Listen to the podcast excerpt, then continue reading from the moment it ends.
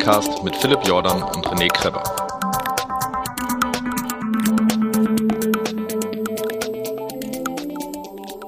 Hallo, hier bin ich äh, wieder mal alleine und ich habe die coolste Sau oder eine der coolsten, auf jeden Fall eine coole Sau. Äh, äh, einigen wir uns ein, eine sehr coole Sau, die ich, die ich immer, wenn ich Fotos äh, von von dieser coolen Sau sehe, bewundere, ob seiner Sehnigkeit und seiner Erfolge und seiner coolen coolen Fotos und und ich bewundere ihn auch ein bisschen, weil er weil er beim Transvulkanier direkt hinter hinter ähm, Anna Frost äh, ähm, ähm, äh, shit, sorry, äh, diesmal sehr hinter Anna Frost hergelaufen ist. Und es gibt ja, es gibt ja äh, unattraktivere Anblicke, als hinter Anna Frost herzulaufen. Herzlich willkommen, Michael Arendt. Aber ah, wir können schon aufhören. Vielen Dank. Achso, ja, okay. Okay, also das fand, war der Podcast. Sau fand ich super. Wir können das eigentlich, sag nochmal geilste Sau und dann hören wir auf. Eine, die coolste Sau, habe ich gesagt. Ja, coolste, Entschuldigung. Ja. Reicht okay. auch. Du, du, du warst schon wieder bei Anna Frost gedanklich. Ja, du hast recht. Nein, Entschuldigung, jetzt wird es etwas sexistisch. Ähm, äh, es gibt so viel, was ich mit dir besprechen möchte. Erstmal ähm, möchte ich mal die, die Perspektive eines, eines, eines äh, Trails, äh, den man, ich weiß gar nicht, ob du damals auf Sieg gelaufen bist von Anfang an, aber du hast ja auf jeden Fall den Zugspitz Ultra Trail gewonnen. Letztes oder vorletztes Jahr war das? Äh, letztes Jahr, ja. Letztes Jahr. Und äh, dann will ich natürlich alles über Transvulkania und Madeira. Ist das eigentlich eine Serie, eine bestimmte, so eine, so eine Balearen-Serie oder sowas? Nee, also keine Balearen-Serie, das nennt sich Skyrunner World Series.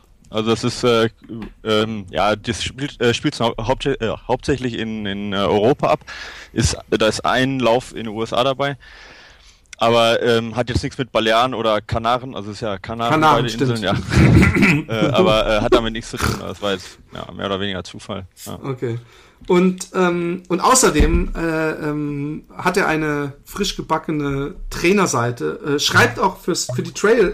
Äh, ähm, hab ja letztes Mal oder vorletztes Mal, ich weiß nicht, wann dieser Cast kommt, vielleicht auch vor fünf Casts, mal über diesen Artikel gesprochen, wo du dieses äh, äh, sagtest, dass äh, Tempotraining und Ausdauertraining man nicht, nicht, äh, dass man das zeitlich trennen sollte, äh, phasenmäßig und so. Da kommen wir auch alle, wir sprechen über alles. Ich finde nicht alles hochinteressant und nicht, dass dein Artikel in der Trail nicht schon äh, praktisch alles beantworten würde, aber ich bin, ich bin, dumme Leute können ganz toll dumme Fragen stellen und dafür bin ich heute hier und prädestiniert. Aber fangen wir doch einfach mal an. Ähm, ganz kurz, wie lange läufst du eigentlich schon? Du bist äh, zumindest Berufssoldat gewesen.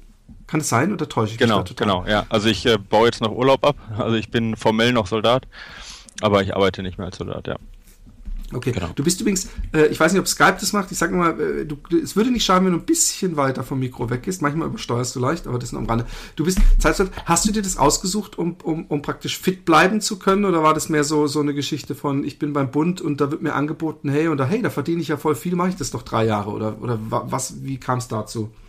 Ähm, ähm, jein. Also ich, ähm, ich habe in der Jugend äh, Zehnkampf gemacht also Mehrkampf hauptsächlich, da hatte ich wenig mit Langlauf jetzt zu tun.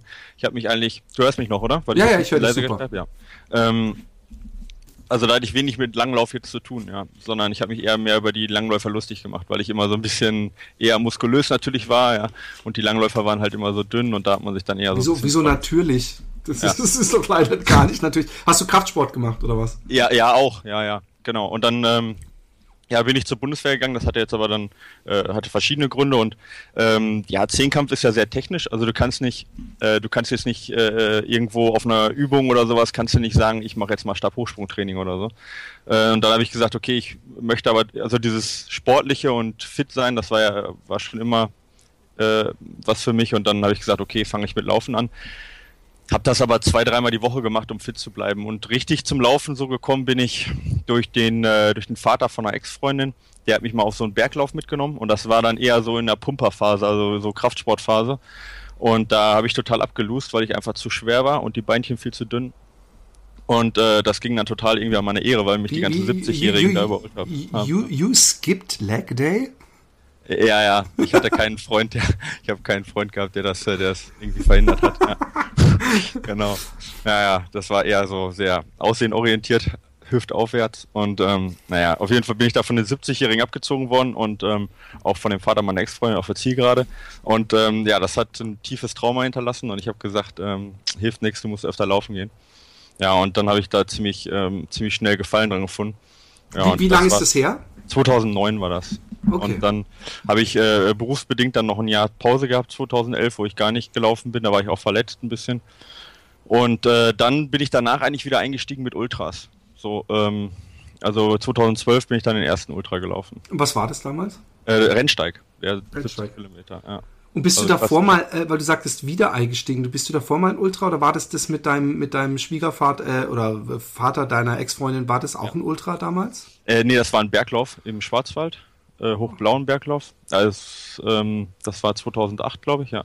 Und ähm, und dann äh, bin ich äh, Marathons gelaufen, also klassische Straße. Ich habe da in München gewohnt und München ist ja recht flach, auch wenn es in der Nähe von den Bergen liegt. Und da bin ich dann nur Straße gelaufen. Also habe dann meine, bin dann drei Marathons gelaufen und dann habe ich aber auch gemerkt mit der Arbeit, dass es schwierig für mich, ähm, äh, das übereinzubringen, irgendwie besser zu werden. Ich hatte auch noch nicht so viel Ahnung, von Training und habe nur gesehen, so den Umfang noch so weiter zu erhöhen, funktioniert nicht.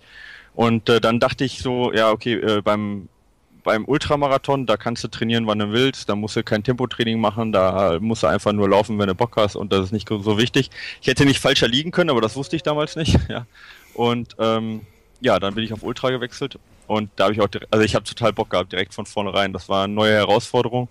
Ja, und ähm, ja, hat genau den Nerv getroffen so von mir.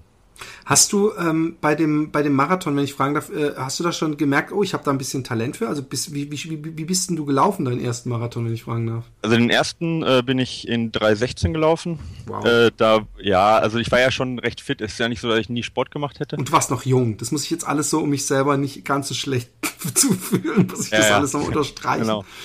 Ich war noch jung, genau. äh, und ähm, ja, dann den, den äh, damals, also vor, bevor ich dann äh, die Pause gemacht habe, war der schnellste in 2,48. Wow. Ist jetzt, das ist ja schon, ja, ich sag mal, für einen Hobbysportler ist das ja schon gut. Ne? Aber hallo, das ist die Bestzeit meines Vaters. Red dir Ja. jetzt nicht runter, sonst machst du mir mein Idol Okay, kaputt. dieses, also, es, also bei 2,49 trennt sich der Spreu vom Weizen. Also Genau, genau, du sagst ja, es. nee, nee, also das äh, äh, klar. äh, Fragt man, da läuft man den Vier-Minuten-Schnitt. Das muss man einfach mal kurz dazu sagen. Das ist nämlich schon schnell. Das ist nicht, das Ja, ist nicht genau. lockeres Joggen, das ist schon schnell. Ja. ja, ist schon schnell. Aber hallo. Und dann äh, ähm, bist du deinen ersten Ultra gelaufen. Und was war das für ein? Das war der 70 Kilometer Rennsteig-Geschichte, Ja, ne? ja, ja, genau. Also da bin ich auch total gestorben bei. Also wie sich das gehört beim Ultra. Ich hatte auch vorher alle möglichen Bücher schon gelesen. Ich bin so einer, wenn ich mich für irgendwas interessiere, ich kaufe dann alle Bücher und lese die. Hallo Kollege. Und ja, genau, ja, ja, habe ich schon gehört von dir, dachte ich mir, ja, kenne ich. Ähm, und ich weiß gar nicht, was ich da alles gelesen habe, aber in irgendeinem Buch, ich weiß nicht, ob das in Ultramarathon oder Ultramarathon Man drin steht oder irgendwo sowas. Eins, was ich am Anfang gelesen habe, da stand irgendwie drin die vier Phasen des Ultras, so, ja, hier von, äh, oder nee, Michael Arnstein hat das mal gesagt in einem Interview. Ähm, da war irgendwie körperlich, erst, erst äh, ähm, Stimmt, wird der Körper weiß, bis zur Erschöpfung genau. gebracht, dann der Geist, dann mental und irgendwann äh, wird es dann irgendwo schon fast religiös, so ja. Äh, irgendwie sowas erzählt er. Und äh, ich habe tatsächlich das einmal gehabt, das war beim ersten Ultra, dass ich da so an der Grenze war, dass ich dann, ähm, also ich bin nicht religiös geworden, aber zumindest ähm, war da nicht mehr, äh, war das nicht mehr mental, sondern es ging schon darüber hinaus. Und seitdem er nicht wieder, weil ich wahrscheinlich dann ein bisschen damit umgehen konnte. Ja. Cool, cool. Und dann, äh, jetzt machen wir so einen kleinen Fast Forward ähm, zum Start des äh, Zugspitz ähm, ähm, Trails. Ähm, kanntest du die Strecke erstmal? Hast du so, weil du machst inzwischen machst du ja auch so Scouting, du alter Profi, dass du dir vorher so Streckenabschnitte ge- äh, äh, gesondert äh, läufst, um, um so ein bisschen drauf vorbereitet zu sein. Hast du das auch gemacht beim Zugspitz Ultra Trail? Äh, ja, habe ich, aber also das Scouting liegt jetzt hauptsächlich daran, dass ich halt, wenn ich nach, äh, nach La Palma fliege oder auf Madeira irgendwie bin, dass ich da dann eine Woche vorher da bin, weil ich natürlich auch die Insel ein bisschen genießen möchte. Und dann guckst du dir automatisch die Strecke an. Ne? So, da, deswegen, also ich fliege jetzt da nicht extra drei Stunden, äh, drei Wochen vorher hin, also die Kohle habe ich auch nicht. Aber beim Zugspitz Ultra, ähm, ich, ich habe halt in der Gegend gewohnt, also ich kannte die Strecke auswendig. Ich bin die zwei Jahre vorher schon die kürzeren Distanzen gelaufen, also einmal den Base Trail XL und den Super Trail, das ist äh, 40 und 66 Kilometer oder so. Von dem her kannte ich die Strecke und ich bin die auch. Und der Zugspitz, den du gelaufen bist, wie, wie lang war der? Ja, das ist der 100er. Also 100 Kilometer. der war aber in dem Jahr, wo ich den gelaufen bin, ist der verkürzt worden wegen schlecht Wetter. Da war der im Endeffekt dann auf 91 Kilometer verkürzt. Okay. Ja. Und äh, du stehst am Start, du kanntest die Strecke, ähm, dann interessiert mich doch, äh, äh, hattest was, was, was nimmst, was hast du dann in deinem, in deinem Rucksäckchen bei so einem Lauf äh, an Essen und Wasser und, und wie viel Wasser zum Beispiel? Wie, wie viel Wasserstation? Es interessiert mich einfach, ich weiß, es ist eine Kleinigkeit, aber ja. wie viel, wie viel äh, äh, Verpflegungsposten hat, hat der oder um wie viele Kilometer? Alle 20 nehme ich an, alle 30 oder? Nee, ich würde sagen öfter. Öfter. Ja, ja, schon öfter. Jetzt lass mich mal kurz, lass mal kurz überschlagen. Also ich würde sagen, alle zehn bestimmt. Okay, weil das macht hat ja einen entscheidenden was? Einfluss bei jemandem, der, der äh, so schnell läuft, wie viel Wasser er sich reinpackt, weil das ist ja unnötiges Gewicht. Ja, stimmt. Äh, ja, ich meine, du kannst auch theoretisch, also gerade bei dem Wetter, das da war, hättest du alle zehn Meter auffüllen können, das wäre jetzt kein Problem gewesen. Ah, ja, okay. Aber, aber ähm, ja, klar. Also ich meine, das macht jetzt beim Transvulkanier oder so, wo du weißt, da komme ich jetzt irgendwie nicht an natürlichen Wasserquellen vorbei und das kann ziemlich heiß werden, da macht das natürlich schon noch einen größeren Unterschied. Ähm, aber sonst ähm, nehme ich schon eigentlich einen Liter mit. Also ich, ich habe zwei äh, Halbliter Flaschen und das ist ja auch meist die Pflichtausrüstung und die mache ich dann auch voll. Also es ist selten so, dass ich dann spare. Ja, hast also, du diese Softflasks, die du vorne drin hast, nehme ich an, oder? Äh, ich ich habe einen von, von Innovate einen Rucksack, der hat jetzt keine Softflask, aber der hat die so unter der Achsel, ja. Okay. Ähm, kommt aber aufs gleiche raus. Okay, okay. Und ähm, hast du Gels, Bars, äh, was, was, äh, Riegel, äh, äh, normales Essen, eine Banane, was, was hast du zu essen eingepackt? Ja, also ich esse eigentlich, ich habe von Cliff Bar gibt es diese Blocks, weißt du, das sind so wie Gummibärchen, in vegan ja. aber, ja. Ähm, und ähm, das sind so Würfel halt, ja, da haben drei Würfel so viel ähm, Kohlenhydrate und Kalorien wie ein Gel. Und da sind so sechs immer in einer Stange drin, also zwei Gels und äh, die kriege ich ganz gut runter, weil die kleben nicht, weißt die kannst du halt ganz gut kauen. Du hast auch das Gefühl, dass du irgendwo was kaust und nicht nur immer irgendwie Flüssigkeit reintust oder so schmieriges Gel. Und die mag ich eigentlich ganz, ganz gut, weil die auch, die funktionieren halt bei Hitze und bei Kälte. Also die werden auch nicht äh, zart oder so. Und ähm, schmecken gut, haben viel Energie. So, das ist das, was ich eigentlich nehme. Die sind nur leider schweineteuer, weil die in Deutschland nicht gibt. Aber deswegen nehme ich die für, für einen Wettkampf hauptsächlich. Aber die funktionieren für mich gut und dann, dann kommt es natürlich drauf an. Also beim Transvulkanier wusste ich jetzt, dass ich keinen habe, der mich da unterstützt und auch äh, bis, bis Kilometer 51 und beim in Madeira war ich komplett alleine, also da hatte ich gar keine Crew oder sowas. Äh, da nehme ich natürlich extrem viel mit. Ja, dann, also dann nehme ich da schon meine, weiß ich nicht, acht von diesen Stangen mit irgendwo. Also du isst dann auch nichts anderes, du hast nicht noch irgendwie ja. so, ein, so ein Cliff Bar oder sowas. Äh, genau. Irgendwie. Ja, okay, genau. Also krass. ich bleib da nur darauf. Ähm, also ich sag mal so, wenn ich jetzt total abkacken würde, ne? Und äh, äh ich würde dann irgendwie hier so ein, so ein ähm, so eine Durchschlageübung da machen mit Gehen und so. Ähm, also Gehen ist ja sowieso dabei, aber ich meine jetzt auch Bergab gehen und so, das volle Programm, ja. Äh, dann kann auch durchaus sein, dass ich dann auch mal was anderes essen würde. Aber wenn es gut läuft, komme ich eigentlich mit den Riegeln alleine gut zurecht. Ja. Aber das andere essen will, meinst du, dass du das dann halt beim Verpflegungsposten dir holst? Äh, du hast nicht noch was zur Sicherheit mit ja, ja. Fall. Okay. Genau, genau. Also ist auch so manchmal, wenn ich jetzt dann am Verpflegungspunkt merke, ich habe irgendwie Bock auf irgendetwas, dann nehme ich da auch schon mal so, ein, so eine Handvoll. Aber das ist dann nur Sachen, die ich auch kenne, die ich weiß, dass es funktioniert. Also zum Beispiel so Honigmelone oder Banane funktioniert ganz gut bei mir. Und äh, ich würde da jetzt nicht anfangen und Kuchen oder so essen. Aber das ist ja persönlich. Also das hat jetzt auch nichts mit irgendwie mit der nee, Leistung klar. zu tun, sondern das ja. kommt halt immer, das muss ja jeder für sich selber ausprobieren, ob das klappt. Aber Salz kriegst du, denkst du, genug durch diese Gels? Weil als ich vor, den, hm. vor dem Finama, was ja lächerlich ist, weil ich auch ganz anderes äh, äh, äh, Tempo laufen alles. Aber da habe ich, habe ich, haben viele gesagt, ey, Gels alleine reicht nicht und du musst auf jeden Fall auch was Richtiges essen. Und deswegen habe ich mir wirklich so eine Cliff Bar, äh, zwei Cliff Bars so richtig reingewirkt. Das war richtig anstrengend. Und da habe ich mhm. wieder gemerkt, ey, ich bin nicht der Esser, wenn ich laufe, ich bin eher der Trinker. Und, und diese Gels gehen ganz gut rein. Aber ich finde, ich bin hellhörig geworden, weil ich finde diese klebrigen Hände, die man da manchmal hat, finde ich so ekelhaft. Und dass ja. ich immer dazu trinken muss, dass ich mir vielleicht auch mal diese komischen Cliff Gummibärchen holen. Ich kenne ja, kenn so Schockblocks oder so heißt heißen die das sowas ähnliches, habe ich auch aus genau. Amerika. Das ist äh, ja auch so, so Gummidinger ja. mit sehr viel genau. Salz. Ja, Powerbar macht die macht auch so, so Gummibärchen ähnlich, also da gibt es verschiedene, aber ja. ähm, also mit dem, mit dem Salz, das kommt natürlich auch stark drauf an, was du jetzt trinkst, ob du jetzt nur Wasser trinkst oder ob du jetzt noch ein, ein ISO-Getränk irgendwo noch dabei hast, irgendwie so. Ähm, und ähm, dann kommt es natürlich auch darauf an, wie heiß es ist wie viel du schwitzt, ne? Ähm, also es, ich habe, wenn ich merke, dass ich zu wenig, dass ich richtig Hunger auf Salz habe oder so, dann wenn das gibt an der Verpflegungsstation, dann packe ich dann vielleicht mal so eine Gurkenscheibe in Salz und Esti. Oder ich habe manchmal auch, wenn ich weiß, dass es heiß wird, habe ich halt so Saltsticks dabei, so Salztabletten.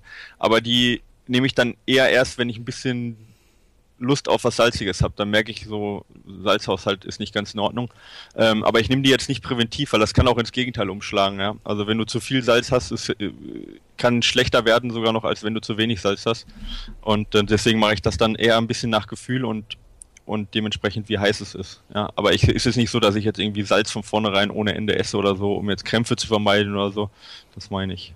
Okay. Bringt auch nichts, meiner Meinung nach. Ja. Okay, das, das, das ist nämlich interessant. Ich habe ja Angst gehabt, die ganzen, den ganzen Finama, dass, dass mir irgendwann dieser Krampf in meinen Hamstrings wieder reinschießt und habe deswegen auch, äh, naja, nicht präventiv, da habe ich auch schon 50 Kilometer im Bein gehabt, äh, äh, eine Salztablette irgendwann genommen und ähm, fragt mich dann, äh, du meinst aber, ja gut, ich meine, man hört es ja auch immer wieder, dass man gar nicht weiß, was Krämpfe verhindert. Exakt, genau. Ja. Was, Weil man weiß auch gar nicht, was genau Krämpfe sind. Also man weiß zwar, was im Muskel passiert, aber warum der Muskel das macht, das weiß man, weiß was, man noch nicht. Was ja. sagst du zu dem Pickled Water?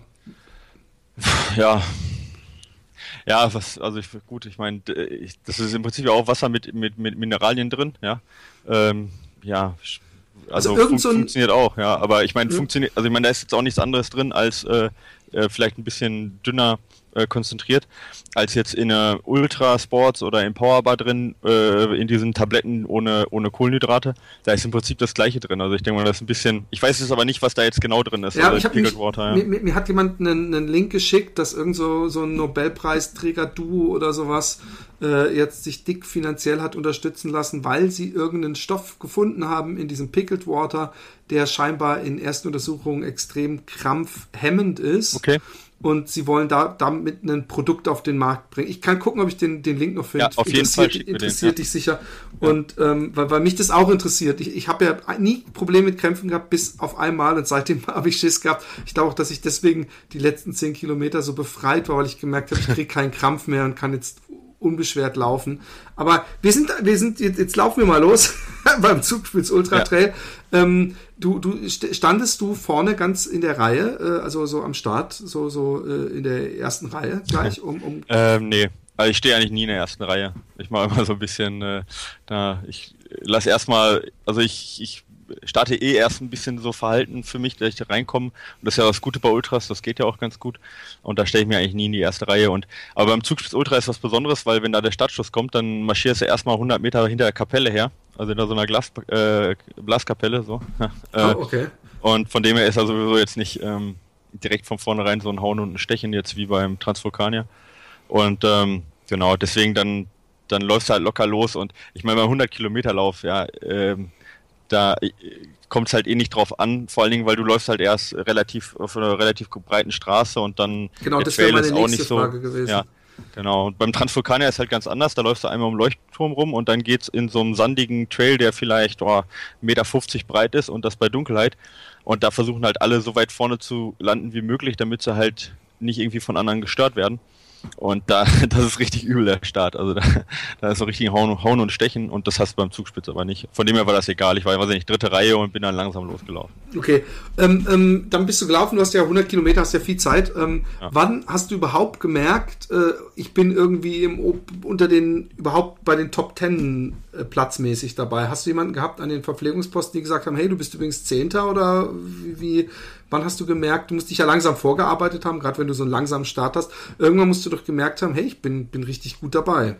Ja, ähm, also ich bin, ich bin da auch sehr kontrolliert, ja. Also, sag mal, äh, ich, ich gucke dann schon, dass ich mein Tempo laufe und nicht irgendwie mich da mitreißen lasse und deswegen war ich nur 30. am ersten Verpflegungspunkt und ähm, das hat, hat mir dann auch meine Schwester, die war dabei, die hat mich unterstützt, die hat mir das dann auch gesagt irgendwie, ich weiß nicht mehr, ob sie genau wusste, welchen Platz, aber so ungefähr und da war ich auch ein bisschen enttäuscht, weil ich dachte, boah, da ist ja echt mehr ausgerechnet, ja, und ähm, ja, dann äh, habe ich aber gemerkt, dass ich einen nach dem anderen hole, obwohl mein Puls halt gleich bleibt, die Anstrengung bleibt gleich und die anderen werden halt langsamer. Was und dann habe ich halt. Ja, ja, ja. Okay. Ja, ich, also ich brauche das am Anfang, ähm, um ganz kurz abzuschweifen. Also ich mache das, ich laufe eigentlich, ich achte auf zwei Sachen eigentlich beim ersten Anstieg. Ähm, also meist beginnt es ja mit dem Anstieg, so Ultras. Ähm, also vor allen Dingen die in den Bergen. Und da achte ich eigentlich einmal auf den Puls und halt auf meine Atmung, also auf den Atemrhythmus. Da weiß ich ungefähr, wenn ich eine 3-1-Atmung habe, also äh, auf jedem dritten Schritt einatme, auf jeden dritten Schritt ausatme, dann habe ich ungefähr so einen Puls von zwischen 150 und 158, so in dem Dreh. Ja. Und ähm, deswegen muss ich nicht die ganze Zeit auf die Uhr gucken, sondern ich achte dann halt auf meine Atmung und dann kriege ich eigentlich mich so ganz gut unter Kontrolle. Ich muss das aber auch, weil wenn ich, wenn ich sonst da nicht drauf achte, dann verhaue ich sofort meine Energie. Ja, also aber du läufst trotzdem auch zusätzlich mit Pulsband. Genau, also ja, ja, ich mache beides so. Okay. Ja, genau. Und dann nach dem ersten Anstieg bin ich eigentlich so drin, dass ich dann eigentlich nach Gefühl laufen kann. Aber wenn ich am Anfang nach Gefühl laufe, dann bin ich so euphorisch, ich bin auch so gut drauf, weißt du, Tapering super funktioniert, dann verhaue ich mich komplett. Deswegen, ich muss mich da zurückhalten. So, und dann hilft der Pulsgurt ganz gut, ja. Okay. Genau, und das habe ich da auch gemacht und bin dann halt 30. gewesen und ähm, dann ging es halt nach vorne so automatisch, ja. Und ähm, habe mich dann total super gefühlt bei, bei so einem Downhill bei Kilometer, was ist das? Boah, 25, 30, da ist so ein längerer Downhill gewesen, der eigentlich nicht dabei war. Das war so ein Forststraßen-Downhill. Und ähm, äh, kann, da bin ich irgendwie unter, unter vierer Pace gelaufen. Das hat sich total leicht angefühlt. Und äh, ich war ziemlich euphorisch, obwohl ich nicht wusste, welcher Platz ich bin. Und dann bin ich an die Verpflegungsstation gekommen. Ähm, an die nächste und da war halt äh, der ähm, der äh, Benny Bublak, der Dippacher war da und äh, ähm, also re recht gute Läufer so, wo ich wusste, die laufen vorne mit. Wer war sonst noch dabei? Ich weiß nicht. Äh, Rudi Dönert und ach keine Ahnung. Ähm, auf jeden Fall ähm, waren da ziemlich viele gute Läufer und ich wusste halt, okay, wenn das muss halt schon wieder weiter zur Spitze auf jeden Fall sein, weil die laufen halt nicht hinten rum. Und ähm, habe mich dann informiert und dann wusste ich, da war ich irgendwie Fünfter. Und äh, da wusste ich dann, okay, jetzt läuft's, ja. Jetzt bist du in der erweiterten Spitze, da wolltest du hin.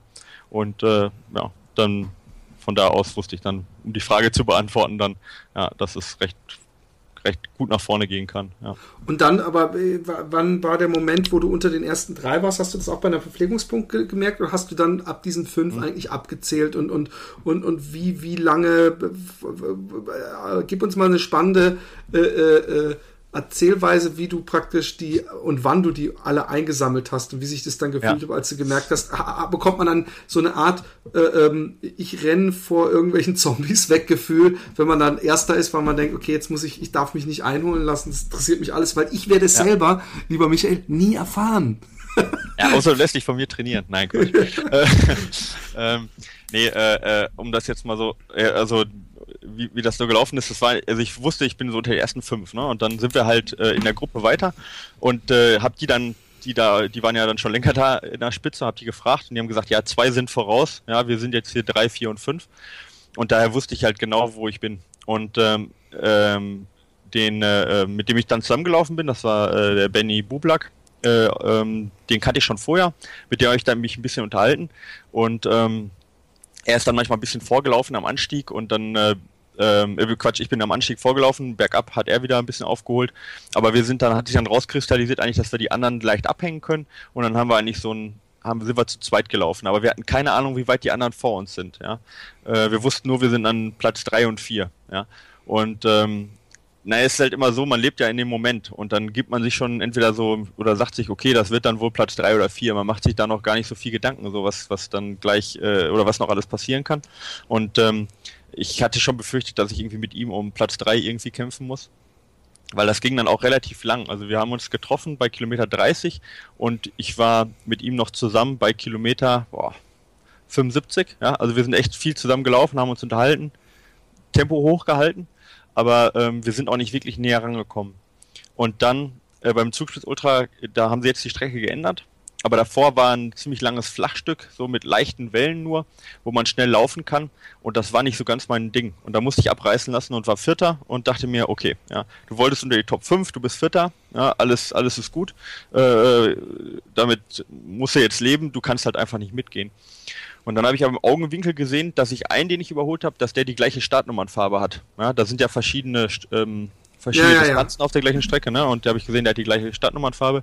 Und da dachte ich mir, ey, hast du dich jetzt versehen oder bist du jetzt Dritter? Ja, ich war mir da jetzt gar nicht sicher, ja. Aber, das da hattest du den, deinen Partner schon abgehängt da? Ja, nee, er hatte mich abgehängt. Ja, also er war vor mir dann. Ich konnte nicht dranbleiben. Also ich ah, war dann, okay. ne, ich war dann Vierter alleine okay. und habe dann einen überholt. Dann war ich Dritter, war mir aber nicht sicher, ob ich das richtig gesehen hatte. Und dann vom letzten Anstieg kommt man nochmal zu so einer Klamm runter und da hat meine Schwester gewartet und äh, die hat mir dann gesagt, du bist Dritter und die anderen sind gerade hoch. Ja. So, und äh, ja, das hat mir so totalen Push gegeben, weil ich dachte, boah, die, die anderen heißt also, der erste ist auch nicht weit weg, der zweite ist nicht weit weg. Da dachte ich mir, okay, also jetzt, äh, ähm, eigentlich wollte es ja jetzt nur in Ruhe zu Ende laufen, aber jetzt wird es halt nochmal eklig anstrengend und hatte da eigentlich gar keinen Bock drauf. Ja. Also ich wollte eigentlich jetzt den Lauf so gemütlich zu Ende bringen. Ja. So, damit hatte ich mich eigentlich schon abge, ja. also abgetan. Und dachte mir, okay, ja, gut, hilft nichts. Wenn du jetzt in der Situation einmal bist, da kommst du vielleicht nicht wieder rein, ja. Und wenn du einmal die Chance hast, jetzt musst du den Arsch aufreißen. Ja, jetzt hast du keine Ausrede, ja. Es, nur, nur zur Erinnerung, es war, glaube ich, Scheißwetter den ganzen Lauf über, oder? Ja, ja, also so, so schlimm, wie du es dir vorstellen kannst, ja. Okay. Ähm, also es hat am Anfang geregnet, dann hat es geschneit, dann war Schneeregen und dann hat es wieder geregnet. Also so, das war die Abwechslung. Ja. Shit. Ja, es war richtig übel, echt ohne Scheiß. Echt übel. Aber ich, also wenn man läuft, du weißt es ja auch, dann, dann ja. ist es jetzt nicht so schlimm, wie wenn man da jetzt als Zuschauer steht, ja. Und ähm, genau, dann bin ich halt den Anstieg, da habe ich dann auch, äh, habe ich dann echt auch versucht zu laufen, ja, und hat auch geklappt, komischerweise. Ich weiß auch nicht, wo ich die Energie hergenommen habe, also das war irgendwie so zweite Energie, ja. Und ähm, dann ist direkt so nach 100 Metern kommt eine Verpflegungsstation. Und ich hatte unten bei meiner Schwester schon, äh, die hat mir schon die Sachen angegeben. Und ähm, dann brauchte ich eigentlich nicht, nicht zu der Verpflegungsstation und habe gesehen, wie die anderen gerade losgelaufen sind. Ja, und dann habe ich mich direkt drangehangen. Da war ich halt, da waren wir halt eine Dreier-Führungsspitze sozusagen. Ja, also da sieht man halt irgendwie, das war halt total interessant bei so einem Ultra. Da ändert sich das halt, kann sich das halt minütlich ändern. Ja, dass du denkst, okay, ich bin Vierter und dann bist du auf einmal zu dritt in der Führungsspitze.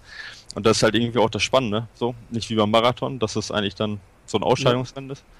Ja, und dann, äh, ja klar, ich meine, ich war ja vorher auch noch nicht in der Situation, ja. Also es ist jetzt für mich jetzt auch nicht, dass ich da so alter Hase oder sowas äh, da bin, sondern äh, ich war halt auch total euphorisch, ja. Voll, komplett überfordert mit der Situation. Ja, ich bin genau.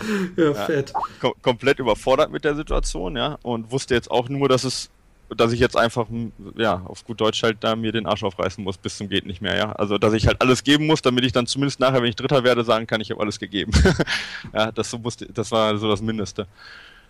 Ja, und der, der, der andere, der, der dann Erster war, das war ein Franzose. Und der hat irgendwie, obwohl Benny und ich recht locker weitergelaufen sind, konnte der nicht dranbleiben. Der hat halt echt überpaced gehabt. Und dann habe ich zu Benny dann, da habe ich dann gesagt, okay, sieht gut aus, ne? Und ähm, ja, dann, wir wussten dann halt irgendwie, jetzt wird es doch zwischen uns beiden noch ein Rennen, ja, aber halt Gott sei Dank nicht um Platz 3 und 4, sondern um 1 und 2. Und ähm, ich hatte ihn vorher an den, an den Anstiegen immer so ein paar Minuten wegnehmen können und er kam dann immer im Downhill. Und da hatte ich total Schiss vor, weil ich wusste, jetzt kommt noch ein Anstieg und ich dachte mir, ey, jetzt packt er dich dann in den Downhill, ja, und dann wirst du Zweiter, so, das war meine Angst, ja.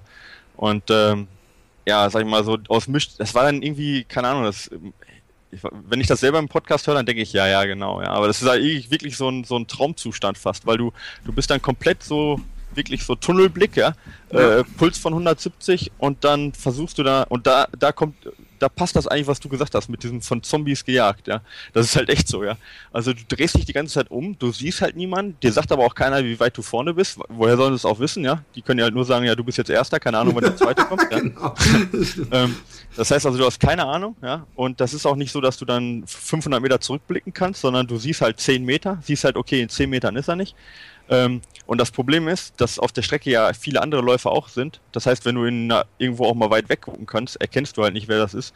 Und ähm, sonst ist es ja öfter so, wenn du durch eine Verpflegungsstation läufst, dann hörst du, äh, wenn die, wenn die wieder jubeln, ja. So, dann weißt ja. du, ah, alles klar, ich habe zwei Minuten Vorsprung vom nächsten, so, ja, weil die dann wieder anfangen zu jubeln.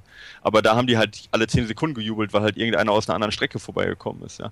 Heißt, ich hatte absolut gar keine Ahnung, wo ich bin, ja. Ähm, also wie weit, also erster war klar, aber nicht wie weit, ja. Und das war halt echt dann im Downhill. Boah, ich hab. Wie lang war der Downhill? Boah, der ist, ist boah, wie weit ist der? Vielleicht nochmal 500 Höhenmeter oder so? Und wie, viel, wie, wie lang äh, in Kilometern? Also wenig. Zwei oder so, keine Ahnung, oder noch, okay. ja. Also der ist, der ist schon sausteil. Aber wenn, wenn, wenn da Downhill natürlich dann, also ist, ist sicher nicht deine Schwäche, sonst wärst du nicht Erster geworden, aber eindeutig, was ich übrigens öfter lese, in, ich lese gerade dieses Running Through the Wall, und das sind auch so Geschichten, dass zwei gegeneinander kämpfen und der eine immer am Berg den anderen abhängt und der andere ihn wieder beim Downhill einholt und dann ist eigentlich nur, kann man hoffen, dass das, das Ding auf der Bergspitze oder eben im Tal endet. Ja. Aber das war ja praktisch nicht in deinem Favor, wie es geendet hat. Das hat ja nicht mit einem Anstieg. Hast du da nicht Angst gehabt, dass du beim Downhill praktisch zu sehr Gas gibst und auf die Fresse fällst? Ähm, boah, was soll ich sagen? Also ich habe alles riskiert, ne? Also ich bin, ich bin gerutscht, ich bin gestolpert, ich bin geflogen, also nicht auf nicht ganz hingeflogen, aber halt so, so ne? Ich meine, also ich habe wirklich da halt recht viel riskiert. Ja, ich kannte den Downhill schon und ich bin auch ich bin auch kein schlechter Downhiller jetzt jetzt äh, per se, aber Benny ist halt noch ein bisschen stärker gewesen. Ja, ob jetzt an dem Tag oder generell keine Ahnung. Ja. Äh, also ich, und da waren ja noch die anderen Distanzen auch noch auf der, auf der Strecke. Also das war schon eine Harakiri-Aktion. Ja. Hatte ich Angst, dass ich mich verletze? Ja, pff, gut, ich meine, theoretisch, aber da denkst du in dem Moment nicht nee, dran. Du bist halt so fokussiert in dem Moment, ja, dass du halt auch die Tritte erwischt äh, und dass du so schnell machst, wie irgendwie geht und dass du dir keine Ruhepause gönnst, ähm, dass ich da jetzt äh, keine Angst hatte jetzt in dem Sinne, ja, sondern da muss also wirklich Kopf ausschalten und in dem Moment irgendwie sein. Äh, sonst funktioniert es auch nicht. Das, also das funktioniert auch im Training nicht. Wenn du zu viel nachdenkst oder so, ja, dann oder Angst kriegst, äh, dann funktioniert es auch nicht. Also wenn ich umknicke zum Beispiel mal zwischendurch, dann laufe ich die nächsten halbe Stunde laufe ich wie der letzte Anfänger irgendwie und ich, weil das einfach so, weil ich dann Angst habe, nochmal umzuknicken. Ja. Also wenn du Angst hast, funktioniert Downhill nicht irgendwie und ähm, ja, also von dem her hatte ich jetzt keine konkrete Angst da. Ja, und bin da halt so schnell wie möglich runter. Ja, und als ich unten angekommen bin, dann hast du da so eine echt erweiterte Zielgerade von, ich weiß nicht, drei Kilometern, wo du auch weit gucken kannst. Und dann siehst, siehst du halt, wie weit der andere hinter dir ist. Und ich habe ihn halt nicht gesehen. Und da wusste ich, alles klar. Also das, äh, das gehört jetzt dir. Ähm, habe aber trotzdem noch das Tempo halbwegs hochgehalten. Und das Interessante ist, dass ich jetzt in dem Downhill ja, auf die Zehntelsekunde, ja, genau die gleiche Zeit hatte wie der Benny als Zweiter. Auf die Zehntelsekunde, ja. Also wir haben Krass. uns da wirklich nichts nichts gegeben. Und äh, ja, dann also halt was gebracht auf jeden Fall, dass ich da recht viel riskiert habe. Ja. Aber das ist ein, um da jetzt nochmal, weil du sagtest, was ist das für ein Gefühl, ja? Äh, oder gefragt hast. Ähm, also das ist eine Mischung aus irgendwie totaler Euphorie natürlich, ähm, aber auch irgendwie totale Unsicherheit, dass du das wieder verlierst, was du gerade hast, ja. Weil du du stellst dir natürlich schon vor, irgendwie, boah, wie geil wäre das, wenn du jetzt gewinnst, ja. Und dann ähm, hast du halt auch totale Angst und wie kacke wäre das, wenn du jetzt noch eingeholt wirst, ja. Kann ich mir gut vorstellen. Und dann bist du diese drei Kilometer äh, wahrscheinlich auf Wolken geschw geschwebt, oder nicht? Ja, ja, total. Also, genau. Also die hätten auch länger sein können, das war dann egal, ne?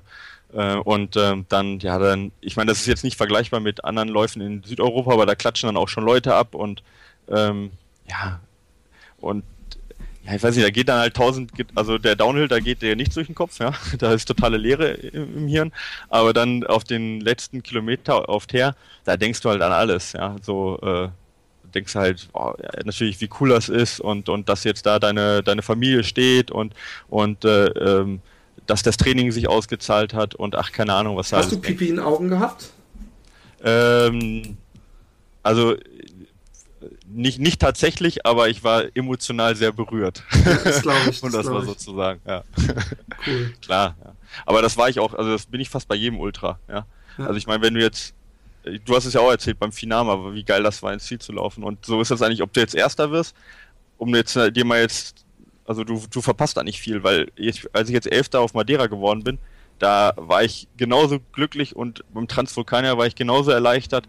Ähm, klar, äh, ist es ein anderer Erfolg irgendwo als Erster zu sein und die Leute jubeln dir auch weniger zu und äh, aber aber von der von der Emotionalität ist der Unterschied, glaube ich, ob jemand jetzt nach neun Stunden oder nach 20 Stunden reinkommt, der ist ähnlich. Ja, ja ich glaube es auch. Also ich habe ich hab noch nie so ein Erlebnis gehabt und es hat sich auch echt äh, extrem unterschieden von meinem ersten Marathon oder ähnlichen, wo man denken müsste, dass ich da ähnlich, das, ich, ich, ich will, ich bin jetzt auch echt äh, habe Blut geleckt auf diese längeren Distanzen und, und, und fand das äh, einzigartig. Also wenn du gerade von dieser Euphorie gesprochen hast und Tunnel und überhaupt, das ist genau das, was ich gefühlt habe auf den letzten Kilometern beim Finama. Ja. Genau, dann hast du es ja gefühlt schon. Also ich meine, wie gesagt, ja. das, der Unterschied ist, ob du jetzt Erster wirst oder diese, dieses Glücksgefühl, das ist irgendwie, also für mich das Gleiche, ja. Ja, kann ja, ich mir Mal intensiver, mal weniger, aber das kommt jetzt also das war jetzt nicht so, weil das nur, weil ich jetzt Erster geworden bin oder sonst was, ja, sondern das habe ich bei anderen Ultras auch genauso. Ja. Wie lange äh, hast du äh, grinsend, äh, bist du gebielgrinsend durch die Gegend gelaufen nach dem Lauf oder äh, wie, wie, wie, ja, wie, wie war das dann? Das muss doch toll also sein. Also innerlich grinse ich immer noch, ja, ähm, weil, also ich meine, du, klar, ich meine, das so auf Wolke 7 schwebst du so zwei, drei Tage erstmal, ja, aber ähm, ich, ich sag mal, innerlich grinse ich deswegen halt noch. Ich meine, einerseits nervt das ein bisschen, auf diesen Lauf reduziert zu werden, ja, weil andere Leistungen dann äh, irgendwo, die danach gekommen sind, irgendwo in Vergessenheit dann auch geraten, was natürlich auch an mir liegt, weil ich nicht noch einen irgendwie äh, äh, Sieg in Deutschland irgendwo gelaufen bin oder, oder generell, sage ich jetzt mal, so einen riesengroßen Sieg. Ähm, aber ähm, andererseits ist man dann auch schon zufrieden irgendwo, dass man sagt, ähm, ah, zumindest ich, ich habe da äh, also da, das kann mir keiner mehr nehmen. So, ja. Und das ist dann schon eine Zufriedenheit irgendwie, ja. Cool. Die ich immer noch habe. Cool. Jetzt bist du beim Transvulkanier mitgelaufen. Den Transvulkanier verfolge ich äh, seit einiger Zeit, weil es auf YouTube total geil Ich weiß nicht, ob es aus dem englischen Fernsehen ist. Ich gehe mal davon aus, dass du dir die Filmchen auch angeguckt hast. Ja. Auf jeden Fall mit so Modera Moderatoren und, und recht viel Kamera an der Strecke und äh, schön gefilmt. Und äh, weil einem auffällt, also neben dem UMTB, dass es in Europa wohl der Trail ist, wo die meisten amerikanischen Stars, also Sage Kennedy und, und, und, und, und andere mit, mitlaufen. Ähm, war das für dich so schon der erste, war das eigentlich schon der Höhepunkt des Jahres, den Transvulkania zu laufen, weil das eben so ein dickes Ding ist? Ähm, also jetzt sportlich nicht, weil ich da jetzt nicht meinen, also ich hatte da schon einen Höhepunkt draufgelegt, aber jetzt nicht den, den Jahreshöhepunkt, den mache ich im September. Ähm, und ich war da auch noch nicht richtig fit also jetzt ähm, im, im Sinne von einer, von einer Jahresperiodisierung. Von dem her war das jetzt nicht der Höhepunkt sportlich. Aber ähm, der, der Lauf, äh, der Lauf an sich, ja, das ist halt eine Erfahrung. Also ich bin schon wieder angemeldet für 2017, ja, äh, weil, weil das, also es ist unvergleichbar, ja. Ähm, der, die Stimmung dort, die Konkurrenz, die Strecke, die Landschaft, und was du gesagt hast mit dem Sonnenaufgang, das hast du da, direkt in der Vulkanlandschaft über, äh, über den Atlantik, ja, total geil, ja. Und ähm, das ist halt, da passt halt alles zusammen bei dem Lauf. Also deswegen, also das Höhepunkt jetzt, oder de, der Höhepunkt so, ja, ähm, äh, des Jahres sicherlich, was das Erlebnis angeht von einem, von einem Wettkampf, das kann ich mir schon gut vorstellen, ja, dass da jetzt nicht nochmal was drüber geht. Was ich mich frage bei, bei, bei diesen Extremen, ich bin ja jemand, der gerne läuft und ich bin jetzt nicht der Oberkletterer und ich bin auch nicht jemand, der steile Anstiege hochjoggen kann. Ähm, ähm, ist das ein Lauf, den man einigermaßen laufen kann oder ist da eigentlich fast äh, äh, prozentual, entweder geht's hoch oder es geht steil runter, oder gibt es auch mal so Stücke, wo man einigermaßen normal laufen kann? Ähm, nee, der ist recht laufbar. Also du hast zwar am Anfang einen Anstieg von 1800 Meter am Stück, mehr oder weniger, aber ähm, die Steigungen sind immer so 10 Prozent, 8 Prozent, 12 Prozent, so das sind die Steigungen, die du hast. Also relativ flach, jetzt nicht vergleichbar mit den Alpen. Und nach diesen 1800, da kommen eigentlich immer nur, immer nur so stufenweise Anstiege von so 200, 300 Meter. Es geht zwar, also es bleibt anstrengend und technisch, aber die sind nie steil. Also du theoretisch, wenn du die Kraft hättest, die jetzt aber auch der Gewinner nicht hat, ja, ähm, kannst du eigentlich jeden Anstieg gut durchlaufen. Ja. Ähm, aber also es ist eher eine laufbare Strecke, kann man schon okay. sagen. Ja. Aber Hitze ist, glaube ich, ein Problem, oder nicht? Ja, dieses Jahr nicht, aber sonst die Jahre davor auf jeden Fall, ja. Und ähm, wer war denn an, an, an Celebrities dieses Jahr da? Äh, gut, okay, das ist, ähm, äh, ich, was, ich, für mich waren da viele dabei, aber ich weiß nicht, ob man die alle so kennt. Also klar, Sage äh, Kennedy kennst ja, ähm, ja. dann den äh, Luis Alberto Hernando, Okay. Ja, ähm, der ja auch jetzt zum äh, dritten Mal gewonnen hat, glaube ich, genau. Ähm, Kilian 2.0. Ja, der hat ja Kilian sogar geschlagen auf der Strecke, ja, ja, eben. was ja, was ja ziemlich, ziemlich krass ist, ja. Äh, gut, aus, äh, aus deutscher Sicht war der ähm, äh, Stefan Hugenschmidt und äh, ähm, der Florian äh, Reichert. Reichert dabei, genau. Ja. Dann, äh, wen hatten wir? Chris Vago war dabei aus den USA, der ziemlich gut war. Dann war dabei Christopher Clemente, der in Madeira gewonnen hat, der da ja Einheimischer ist. Ähm, jetzt muss ich mal. Anna Frost. Ja, Anna Frost war dabei, genau, bei den Frauen. War ja. die andere, wie heißt die spanische Buff? Genau, ah ja, okay. Ne, Mirarei ist aus Nepal. Ähm, ah, genau die, die ja, der Trail glaub, dieses Porträt hatte, mal. Oder? Genau, genau, ja, richtig. Also Nuria Pikas, äh, glaube ich, meinst du, die war nicht dabei. Ja. Okay. Ausnahmsweise immer, sonst ist die ja überall dabei. Äh, dann Andy Simmons war dabei, äh, dann der äh, Remigio Kispe, das ist so ein Peruaner, der, der im Moment recht für Aufsehen sorgt. Seit El Malek, ja, auch vom Buff-Team war dabei.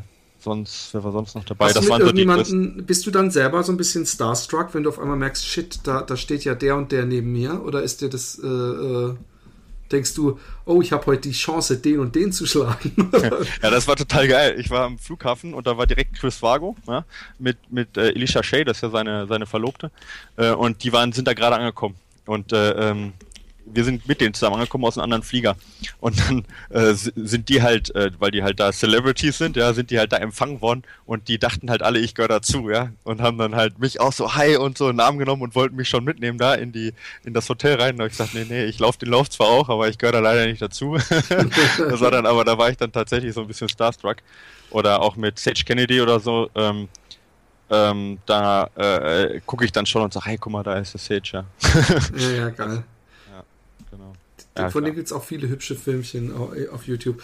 Ja. Und ähm, äh, wie, wie, wie lief der Lauf so? Wie, wie, wie hast du ihn empfunden? Also du hast ja schon gesagt, dass du sehr happy warst und glücklich. Und äh, den wievielten Platz hast du gemacht nochmal? Äh, oh, ich glaube, 31. bin ich geworden, was jetzt sich nicht gut anhört. Hey, aber bei dem, bei dem auch, Lauf ja. ist es ja echt nicht, nicht, nicht äh, ohne, weil du hast ja gerade schon, was du an Celebrities aufgezählt hast, äh, das ist ja Weltspitzen-Celebrities alle. Ja, also die, äh, der Ian Collis hat da 24 Favoriten, glaube ich, genannt. Ja, ähm, also die war schon recht stark besetzt.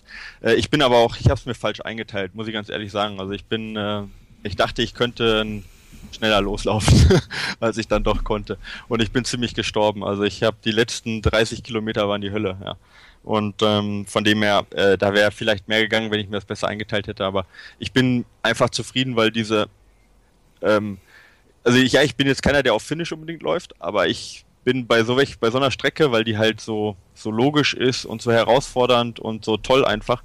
Und äh, weil ich dieses Erlebnis haben wollte, diese zwei Kilometer lang in diesem äh, in dieser Zielgerade alle Leute abzuklatschen, äh, war ich einfach auch froh, gefinisht zu haben.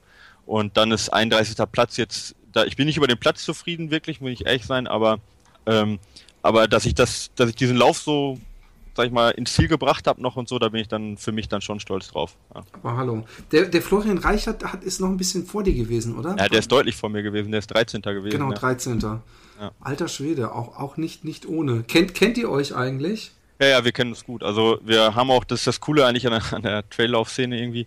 Äh, wir haben uns da mit den ganzen Deutschen und Schweizer und Österreicher, die ja ganz sag mal, die man so kennt, die schon länger dabei sind, ja, so ein Peter Fankhauser oder, ähm, oder auch vom Trailblock hier, ähm, ähm, der Hendrik Offenkolk war dabei und ähm, wie gesagt dann der Stefan Hugenschmidt und Reichert und wir haben alle äh, Grillabend gemacht am Mittwoch vorher bei uns äh, auf der Finca und dann danach noch am Sonntag nach dem Lauf haben wir da noch einen Grillabend gemacht äh, cool. bei den anderen in der Finca. Also man, man kennt sich und wir unterhalten uns dann und das ist auch gar keine Konkurrenz, sondern ich freue mich eigentlich, wenn ich die wiedersehe alle.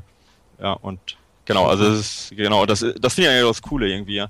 Dass man halt, und man macht dann auch keinen Hehl raus. Also es ist jetzt nicht so, dass man den anderen irgendwie dann sagt, ja, ich erkläre dir nicht, was ich für eine Renntaktik habe oder was ich für einen Schuhlauf oder sonst was. Also was vielleicht beim Straßenlauf vielleicht manchmal so ist, dass man sich gegenseitig nichts gönnt. Also Gegenteil ist der Fall. Ja. Habe ich auch das Gefühl. Äh, ich glaube sowieso auch, umso länger die Distanzen werden, ist es, äh, ist, ist, ist mehr ein gemeinsamen als ein Gegeneinander. Also natürlich genau. auch irgendwo ein Gegeneinander, aber äh, nicht wirklich, äh, habe ich immer das Gefühl. Also ja, genau, man, man gönnt den anderen halt auf jeden Fall äh, da halt zu gewinnen. Ja, also klar, in erster Linie will man selber gewinnen, jetzt nicht bei so einem Lauf, das weiß ich, dass ich das nicht schaffe, aber ähm, aber klar, äh, da, von dem her ist man schon sportliche Konkurrenz, aber man gönnt den anderen halt äh, jede, jeden Erfolg genauso, ja. Also, ähm, Madeira. Ja. Wie lief das? Wie war das? Ja, das lief ganz gut, ja. Ähm, also ich habe ja aus Transvulkan ja auch wieder gelernt. Äh, ich mache jedes Jahr irgendwie, jedes Jahr ist bei mir so ein bisschen Reset, da mache ich am Anfang des Jahres die gleichen Fehler, manchmal bei den Läufen. Und da war ich jetzt dann Transvulkanier, da war ich wieder drin bei den Wettkämpfen. Madeira ist eine super coole Strecke gewesen, äh, sehr technisch, teilweise so Kletterei auch einfacher und äh, durch einen durch Urwald so ein bisschen durch und äh, äh, teilweise so weglos, also ziemlich ziemlich cool eigentlich, hat viel Spaß gemacht. Und da habe ich mir halt mal wieder vorgenommen, äh, wirklich jetzt mal äh, konkret auf den Puls zu achten und auf meine Atmung. Und das hat halt super funktioniert. Ich war halt auch oben, ich weiß gar nicht, 20. oder sowas und bin dann bis auf den ähm, 11. Platz vorgelaufen. Genau. Und äh, das lief hinten raus ganz gut eigentlich. Also ich habe ähm, ich konnte, konnte halt eigentlich von dem ersten Anstieg, wo da war ich noch hinter Anna Frost direkt, Äh, wie auch beim Transvulkanier, also irgendwie laufe ich immer am Anfang hinterher. Das ist langsam, ähm, werden deine Stalker-Moves auffällig. Ja, sie merkt das, glaube ich auch. Ich habe jetzt auch extra ein bisschen anders angezogen, dass die das nicht merkt, ja. Sondern nicht, dass die denkt, ah, ist ja schon wieder mit der grünen Cappy, der hinter mir herläuft oder so. Ähm, sondern, ja, ich verkleide mich dann immer, dass die Anna mich nicht, mich nicht erkennt, ja, wenn ich dann direkt hinterher stalke. Nee, auf jeden Fall dann äh, zweite Hälfte des Rennens war, war total super irgendwie, ja. Also da, da kann ich echt äh, keine spannende Geschichte erzählen, weil es echt geil gelaufen ist. Der letzte Anstieg war die Hölle, die letzten 900 Höhenmeter, aber immer noch verhältnismäßig schnell. Ja, und dann läufst du so, da läufst du auch so an so Wasserläufen vorbei, die sind nur so ein, so ein Meter breit, ja, und dann läufst du drei Kilometer, äh, läufst du dann direkt an so einem Wasser, äh, so, an so einem Wasserlauf direkt am, am Berg, wo du im Prinzip einen Weg hast, der ist vielleicht 30 Zentimeter breit, ja, also nur so ein nur so, so Platten, ja. Ja, und das, das war, das war cool, weil dann hast du schon 55 Kilometer drin, dein Gehirn ist schon komplett irgendwie unterversorgt und dann musst du versuchen, drei Kilometer lang auf so einer schmalen, auf so einem schmalen äh, Plattenweg zu bleiben, ohne in das Wasser zu fallen. Das war eigentlich, das war ziemlich, ziemlich cool, ja. Ja, läufst du bei sowas eigentlich, wenn du sagst, es lief super, läufst du dann äh, äh, erste Hälfte, zweite Hälfte Negative Split so ein bisschen verglichen oder ist das gar nicht möglich bei so einer langen Strecke? Ja, das kannst du gar nicht so, also erstens ist es nicht möglich, du wirst halt hinten raus automatisch irgendwie langsamer, ähm, aber das kannst du auch nicht wirklich so vergleichen, weißt der du, weil du, ja, genau, also du machst auf der ersten Hälfte machst du meist dann erstmal Höhenmeter ohne Ende plus, da waren es dann auch, ah, zwei, weiß nicht, zweieinhalb, zweieinhalb, dreitausend Höhenmeter, die du in der ersten Hälfte gemacht hast. Und äh, dann machst du noch 1000 in der anderen Hälfte, weil es da natürlich erstmal wieder bergab ging bis zum, bis zum äh, Meer und dann den letzten Anstieg wieder hoch. Also deswegen kannst du jetzt Negativ-Split, du könntest die Anstiege vergleichen und da bist du hinten raus auf jeden Fall langsamer. Aber du kannst auch vorne, also es wird jetzt nichts bringen für die Gesamtgeschwindigkeit, vorne noch langsamer zu machen, äh, weil die Ermüdung ist halt eine andere als jetzt beim, beim Marathon, wo man jetzt sagen kann, alles klar, ich äh, habe jetzt noch genug äh, Kohlenhydratspeicher, also äh, ich kann jetzt nochmal äh, Tempo steigern, weil da kommen ja noch andere Ermüdungen dazu. Da kommt physische, äh, psychische Ermüdung, da kommt äh, das, äh, die Kräfte, die auf deine Muskeln alleine wirken, ja. Ähm, und und äh, das ist auch noch gar nicht, also es ist auch bei jedem unterschiedlich und es ist auch wissenschaftlich noch gar nicht erklärt, was dann tatsächlich wirklich dann Ermüdung ist, ja. So, ja, man weiß, dass es halt, ähm, dass es nicht in den Muskeln passiert, sondern dass es im, im Gehirn passiert, beziehungsweise im, äh, im Rückenmark passiert, äh, dieser dieser konkrete Entschluss, ich kann nicht mehr ja, vom Körper. Äh, aber was genau dazu führt, weiß man noch nicht. Und das ist beim Ultramarathon ist das halt total interessant, weil, weil die Faktoren, die zur Ermüdung führen, halt noch wesentlich ausgeprägter und noch wesentlich andere sind, als jetzt zum Beispiel beim 10 Kilometer Lauf. Ne? Ja. Was sagst du eigentlich zu jemandem, ich habe das jetzt in den letzten Tagen öfter mal gehört, ein Ultra ähm, ist, ist, ist gesundheitsschädlich. Also ich, ich denke mir natürlich, äh, äh, isoliert betrachtet ist natürlich eigentlich schon Marathon eine Belastung für den Körper und tut ihm nichts Gutes. Ich denke dann aber immer im, im Kontext des Trainings und des Lebenswandels äh, äh und, und, und der Ernährung und alles, die man äh, äh folgen muss, um äh, Marathon gut laufen zu können, ist ein Marathon doch eher gesund. Wie was sagst du zu Ultraläufen? Weil es gibt dann immer wieder, es gibt ja auch diese komischen Herzflimmer-Studien oder so. Ähm, hast du dich da auch mit beschäftigt? Ähm, ja, also äh, grundsätzlich, ich, ich mache ja keinen Gesundheitssport. Also das sage ich auch immer wieder, wenn welche sagen, das ist nicht gesund, sage ich stimmt, ja. Wenn ich jetzt Gesundheitssport machen würde, wenn es jetzt rein auf Gesundheit, also wenn ich es aus dem Zweck der Gesundheit machen würde, würde ich deutlich weniger laufen. Ja. Ähm, weil die Wahrscheinlichkeit, sich mit dem Umfang, den ich laufe, zu verletzen, die ist so hoch, dass es den Nutzen, den es gesundheitlich hat, nicht aufwiegt. Aber wenn du, da wenn ich jetzt äh, 15 Kilometer in der Woche laufen würde, würde es sicherlich einen ähnlichen gesundheitlichen Nutzen haben. Aber das Risiko, sich zu verletzen oder seine Knie kaputt zu machen und so weiter, das ist halt herabgesetzt. Von dem her ist es erstmal kein Gesundheitssport. Aber die Frage, ist das gesundheitlich schädlich? Da sage ich mal, das Schonste, was du machen kannst, ist im Prinzip den ganzen Tag im Bett zu liegen. Ja, ähm, jegliche Sache, die du machst, und sei es nur gehen, ja, äh, ist erstmal eine Belastung für Gelenke. Ähm, aber gut für die für den Blutdruck und äh, äh ja gut, aber auch, und, auch ein, gut, aber auch ein erhöhter Blutdruck ist ja erstmal eine erhöhte Belastung für fürs Herz, für die für die äh, ähm, Arterien und so weiter. Also der Körper wird erstmal mehr belastet als beim Puls von 40, wenn du im Bett liegst. Mhm. Ähm, aber das braucht der Körper. Der Körper ist darauf ausgelegt, dass er dass er halt äh, ähm, beansprucht wird sonst verbessert er sich nicht und passt sich nicht den neuen Gegebenheiten an. Bleibe ich nur im Bett, de äh, degeneriert der Körper komplett. Der passt sich also auf das an, was du ihm gibst. Ja? Und ähm, natürlich ist mehr nicht unbedingt besser von der Gesundheit, aber äh, die Gelenke sind so aufgebaut, dass sie mit Nährstoffen versorgt werden, wenn sie belastet werden. Ja? Wenn du die nicht bewegst, werden sie nicht mit Nährstoffen versorgt. Wenn du die Muskeln nicht belastest, bauen sie sich nicht auf, erneuern sich nicht so schnell und so weiter und so fort. Von dem her, Bewegung und auch Ultralaufen äh, ist weitaus besser als nichts zu tun. Es ist aber jetzt nicht in dem Sinne gesundheitsfördernd, wie jetzt, wenn ich nur auf Gesundheit meinen ganzen Sport ab, äh, ja, also ja, abzielen ja. würde. Aber jetzt zu sagen, deswegen gehen die Knie kaputt, also zu sagen, ab, äh, das ist dann schon nicht mehr gesund, ja. Ja, du, weißt du, ich meine, wenn du jetzt anfängst, was ist nicht gesund, ja? Also ich meine, wenn ich mein ganzes Leben halt nur auf Gesundheit auslegen würde und auf nichts anderes mehr, ja, dann würde ich jetzt gerade nicht sitzen, ja, dann äh, würde ich, äh, dürfte ich kein, äh, keine Pralinen essen, ja, dann dürfte ich meine Cola Zero, die neben mir steht, dürfte ich nicht trinken. Also, verstehst du, was ich meine? Also irgendwo, ja, ja, es ist ja, auf jeden Fall nicht gesundheitsschädlich, dass man sagen kann, es ist auf, auf äh, das ist so Rauchen oder so, ja, dass man sagt, es hat nur negative Effekte. Das nee, auf gar keinen Fall. Also es hat auf jeden Fall positive Effekte, ja.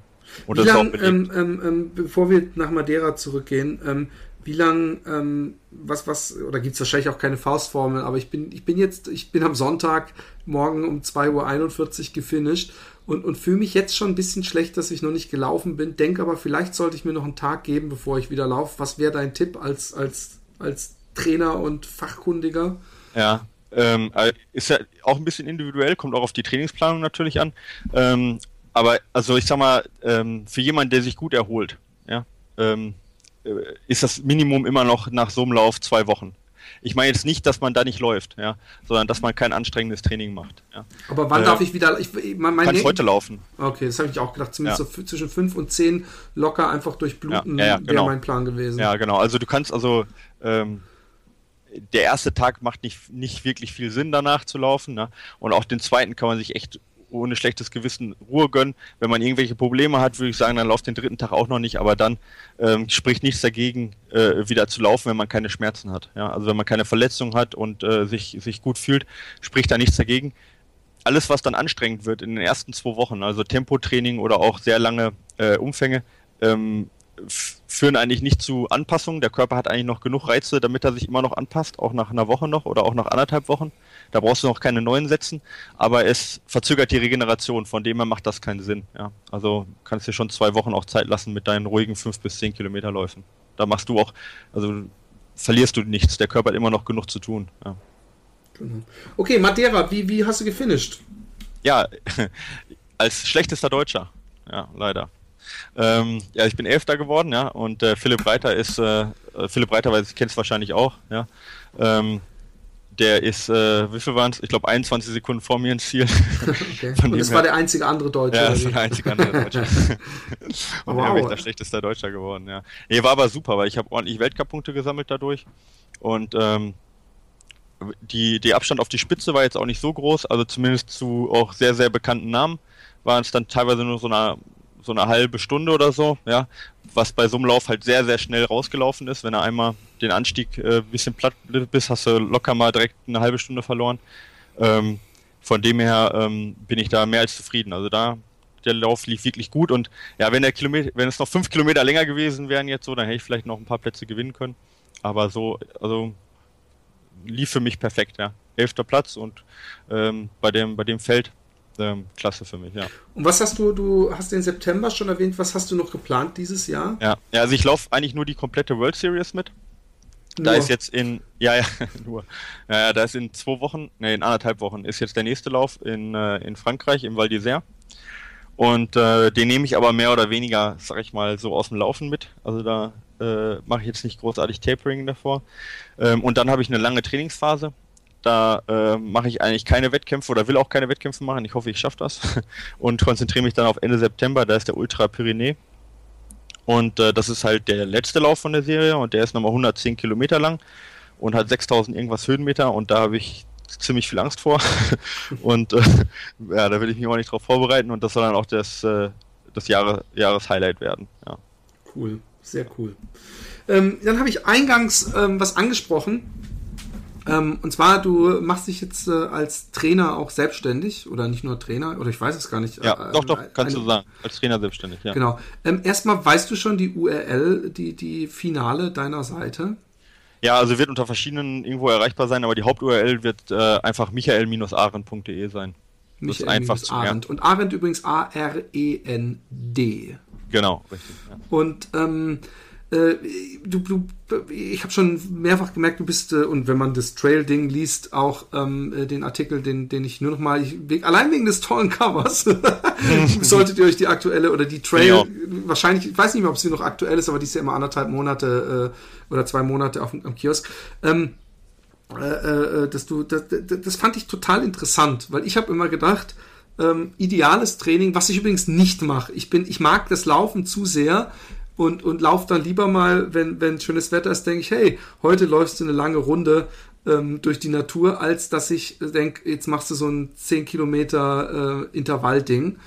Aber ähm, du sagst auch, man soll, man kann nicht gleichzeitig Länge, weil, weil, weil der Klassiker, Entschuldigung, ich muss nochmal zurückspulen. Klar. Der Klassiker ist, was man auch in dem ganzen Run, äh, Runners World und so liest, äh, das Training, ideale Training ist, dass man so zwei normale, äh, kurze, lockere Läufe hat pro Woche und dann vielleicht ein Intervalltraining, einen schnellen, kurzen Lauf und am Wochenende machst du dann den langen, langsamen Lauf und den steigerst du über Monate und, und machst dir so äh, dein, deine Ausdauer, äh, äh, baust du dir auf. Und äh, was du, dein Artikel hat eigentlich gesagt, äh, das ist alles zusammen und trennt es lieber voneinander. Warum? Und, und, und äh, wie kamst du darauf? Ja, okay. Äh, oh, jetzt kann ich natürlich zwei Stunden erzählen. Ich versuche es kurz zu machen. Ähm, also ich habe, ich habe, äh, also erstmal äh, bin ich ja ausgebildeter ähm, äh, Ausdauertrainer A-Lizenz. Also ich habe hab eine formelle Ausbildung jetzt dazu. Und das ist genau das, was du jetzt gerade gesagt hast, was die Runners World sagt. Das ist auch im Prinzip das, was dir bei diesem, bei der Trainerausbildung erstmal beigebracht wird. Ja, das liegt aber daran, dass der Ultralauf und gerade der Ultralauf in Deutschland eigentlich total unwissenschaftlich ist. Ja, also da gibt's auch relativ wenig, äh, wenig Studien zu. In den USA mittlerweile recht viele schon, aber ähm, es kommt langsam erst. Von dem her, die ganze Trainingslehre richtet sich eigentlich immer noch auf den Mittelstreckenlauf. Ja? Und der Marathon kam dann danach, ja, hat sich dann an den Mittelstreckenlauf angepasst. Und danach hört eigentlich die, die Forschung auf. Ja? Danach weiß man eigentlich auch gar nicht, was so richtig gut ist. Ähm, und ähm, was du gerade beschrieben hast, funktioniert auch beim bis zum Marathonlauf super. Ja? Ähm, da das ist gar kein Problem eigentlich, weil du kannst die, wenn du die langen Läufe machst, selbst ein, ich sag mal, vielleicht macht das ein Arne Gabius, läuft vielleicht dann mal 45 Kilometer, aber ich sag mal, jeder, jeder normale Mensch, ja, der, äh, der kommt mit 5, 35, ja, kommt 30 bis 35 kommt er mit seinen langen Läufen hin. Und dann macht er einen Wochenumfang von vielleicht 70 Kilometer und dann hat er auch noch genug Power, sag ich jetzt mal, ähm, äh, äh schnelle Läufe reinzubringen, ja. So, und ähm, dann sind schnelle Läufe, also ich sage mal, dass schnelle Läufe jetzt im Bereich Grundlagenausdauer 2, ja, vielleicht ein bisschen schneller, sind re recht wettkampfspezifisch, weil du läufst vielleicht dann äh, ein Marathon-Tempo von 5 Minuten und dein Tempolauf ist vielleicht dann 4,40, ja. Äh, das heißt, du äh, trainierst immer noch sehr wettkampfspezifisch, ja. Ähm, das heißt, also hast einen direkten Wettkampfnutzen auch beim Tempotraining. Und das ist beim Ultralauf halt nicht so. Da sind zwei Unterschiede drin. Die oder eigentlich im Prinzip drei Unterschiede, die wesentlich vom Marathon unterscheiden. Der erste ist, du hast eine so lange Distanz, dass du sehr viel Umfang trainieren musst, damit du das auch äh, psychisch hinkriegst, ja, aber auch eben körperlich. Das heißt, du musst sehr viel Umfang trainieren. Zum Beispiel durch Doppelbelastung am Wochenende oder durch auch mal 50 Kilometer Läufe oder in den Bergen halt mal sechs Stunden in den Bergen rumlaufen. Das ist erstmal eine große, wesentlich größere Belastung, auch zeitlich, als jetzt 30 Kilometer zu laufen. Das ist die erste Sache. Die zweite Sache ist, Tempoläufe, jetzt nehmen wir mal 800 Meter Wiederholung auf der Bahn, sind so unfassbar weit von dem entfernt, was du wirklich bei dem Wettkampf machst, ja, dass die total wettkampfunspezifisch sind im Vergleich zu zum Marathon oder zum 10 Aber sind die nicht äh, so für Kleinkinder, ist ja nur mit der ja. Maus-Style erklärt, sind die Tempoläufe nicht dafür da, um praktisch die, die Sprintermuskeln auch zu trainieren, um Schnellheit reinzubekommen und die langen Läufe, um die langen Muskeln zu, zu, zu trainieren? Also ja, ja, nee, ist nicht. Also erstens erstmal, also diese sogenannten Fast-Twitch-Muskeln, FT-Muskeln, die, ähm, das sind die schnellen Muskeln, ja. Äh, die kannst du zwar trainieren, aber die kannst du nicht, also du kannst den Körper nicht erzwingen, die aufzubauen. Kann er nicht. Wenn er die einmal, also das ist genetisch vorbedingt. Du kannst im Prinzip nur die, äh, die besser machen. Äh, willst du aber gar nicht als Läufer, weil die nutzt du im Training auch beim 10-Kilometer-Lauf so gut wie gar nicht, höchstens beim Endsprint. Das heißt, du willst auch eigentlich nur die äh, äh, Slow-Twitch-Muskeln trainieren und da willst du auch möglichst hohen Anteil haben als, als Ausdauersportler. Und der 8 äh, 800 Meter Lauf ist zu langsam, um die Fast Twitch äh, zu trainieren. Da müsstest du äh, 30 bis 100 Meter Intervalle machen, um die zu trainieren. Also da sind 800 Meter sind da nicht, wäre da nicht geeignet. Aber ist auch nicht das, was ein Ausdauersportler überhaupt haben möchte. Ja. Genau. Aber, aber ähm, nichtsdestotrotz die äh, diese ähm, Energiebereitstellungsart, ja, die du dann da hast, ja, und äh, ist ist nicht das, was du irgendwo in dem Wettkampf hast. Ja, maximal vielleicht die letzten 10 Meter, wenn du noch einen Endspurt hinlegst, aber nicht nicht, nicht während des ganzen Laufes. Das heißt, das ist sehr unspezifisch. Das ist eigentlich die Nummer zwei. Ähm, warum das beim Marathon, äh, beim Ultra nicht funktioniert. Und die Nummer drei ist, dass das Gelände einfach äh, sehr unterschiedlich ist zu dem, wo du meist Tempoläufe machst. Ja, also du musst dich halt speziell irgendwo auf dem Gelände vorbereiten, auf die Anstiege, ja, oder äh, äh auf ein, vielleicht auf einen Dschungel oder auf eine Wüste, wie ihr das jetzt macht, musst du dich halt speziell darauf vorbereiten. Ja.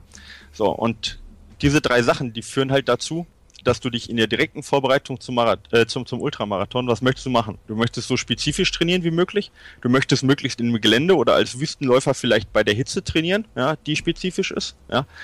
Und du möchtest in der Energiebereitstellungsstufe so möglichst spezifisch trainieren, damit du an dem Tag auch genau diese Stufe, die du nutzt, ja, also diese, diese äh, Energiebereitstellungsart, dass du da möglichst trainiert bist. Also möglichst nah am Wettkampf, möglichst spezifisch trainieren.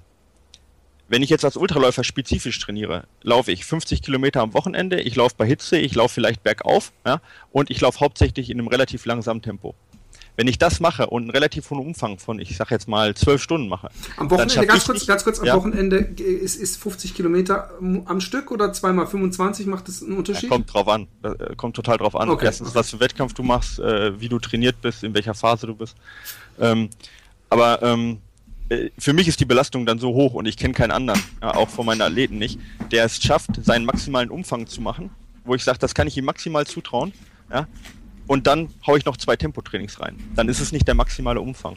Aber ich möchte vorm, vor dem Ultra möchte ich sehr spezifisch möglichst den Umfang hochhalten. Und dann nehme ich die Geschwindigkeitseinheiten raus, weil die braucht er in dem Moment nicht. Er braucht keine Geschwindigkeit drei Wochen vorm Marathon.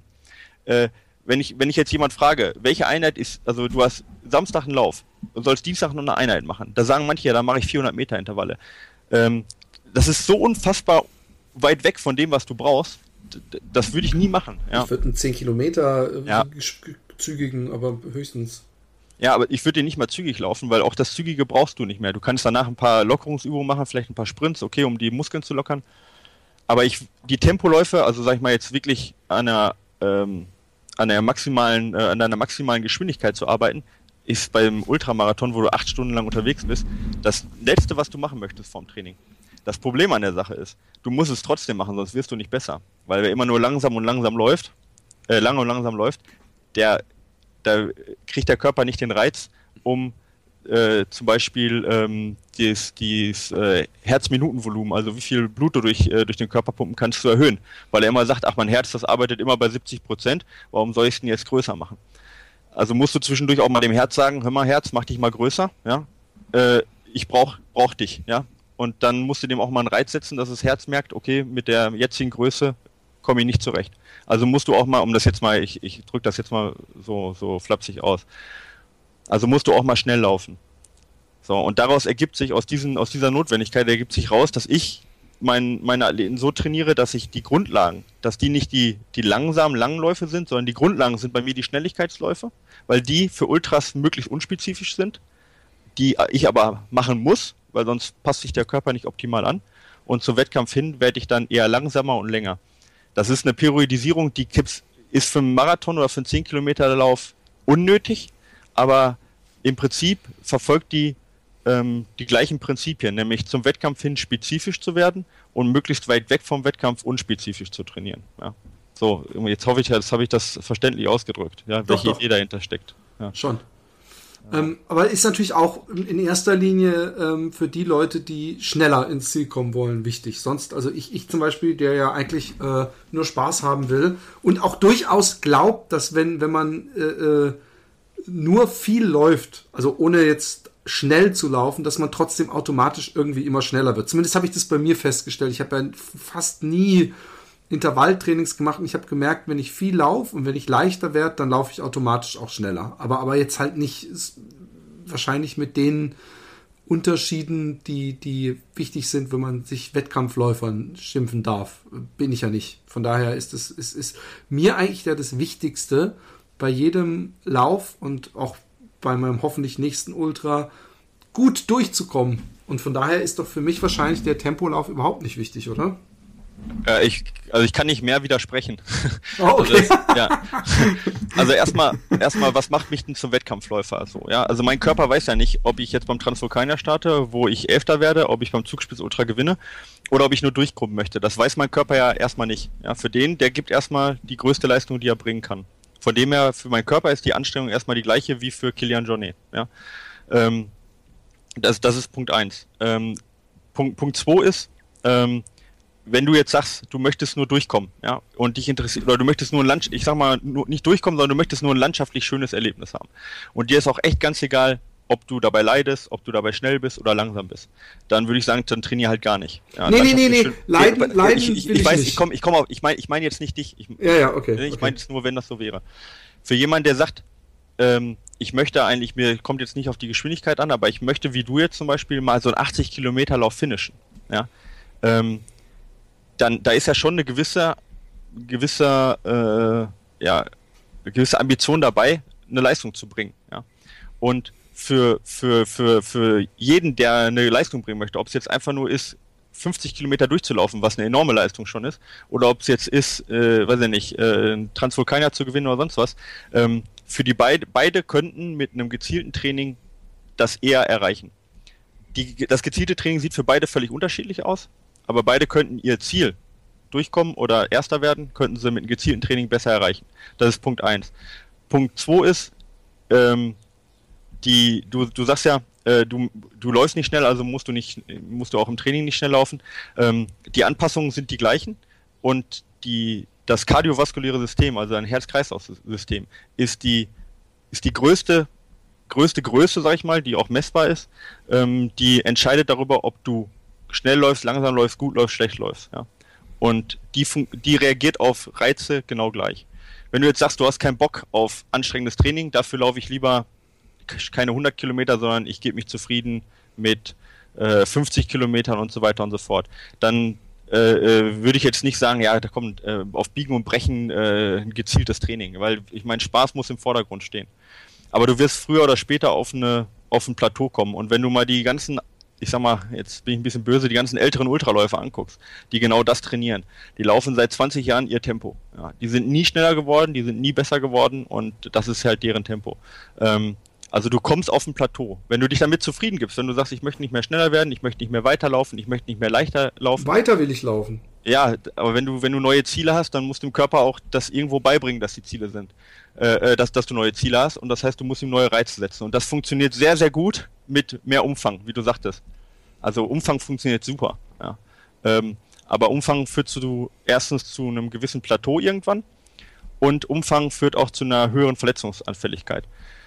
Also, um da mal das kurz zu machen, also ich würde jedem raten, auch mal schnell zu laufen. Ähm, aber das muss jetzt nicht bedeuten, dass du jetzt 800 Meter Intervalle auf der Bahn machst. Ja, das ist, ist nicht der Fall, mache ich auch nicht. Ja. Okay, weil ich habe ich hab ja zufällig, ja, ganz zufällig, habe ich ja so ein bisschen genau das gemacht, was du in deinem Artikel äh, äh, propagierst. Ich habe nämlich, äh, als ich vor ein paar Monaten äh, gefastet hatte, da bin ich in dieser Fastenzeit bin ich jeden Tag 10 Kilometer gelaufen, ganz gemütlich.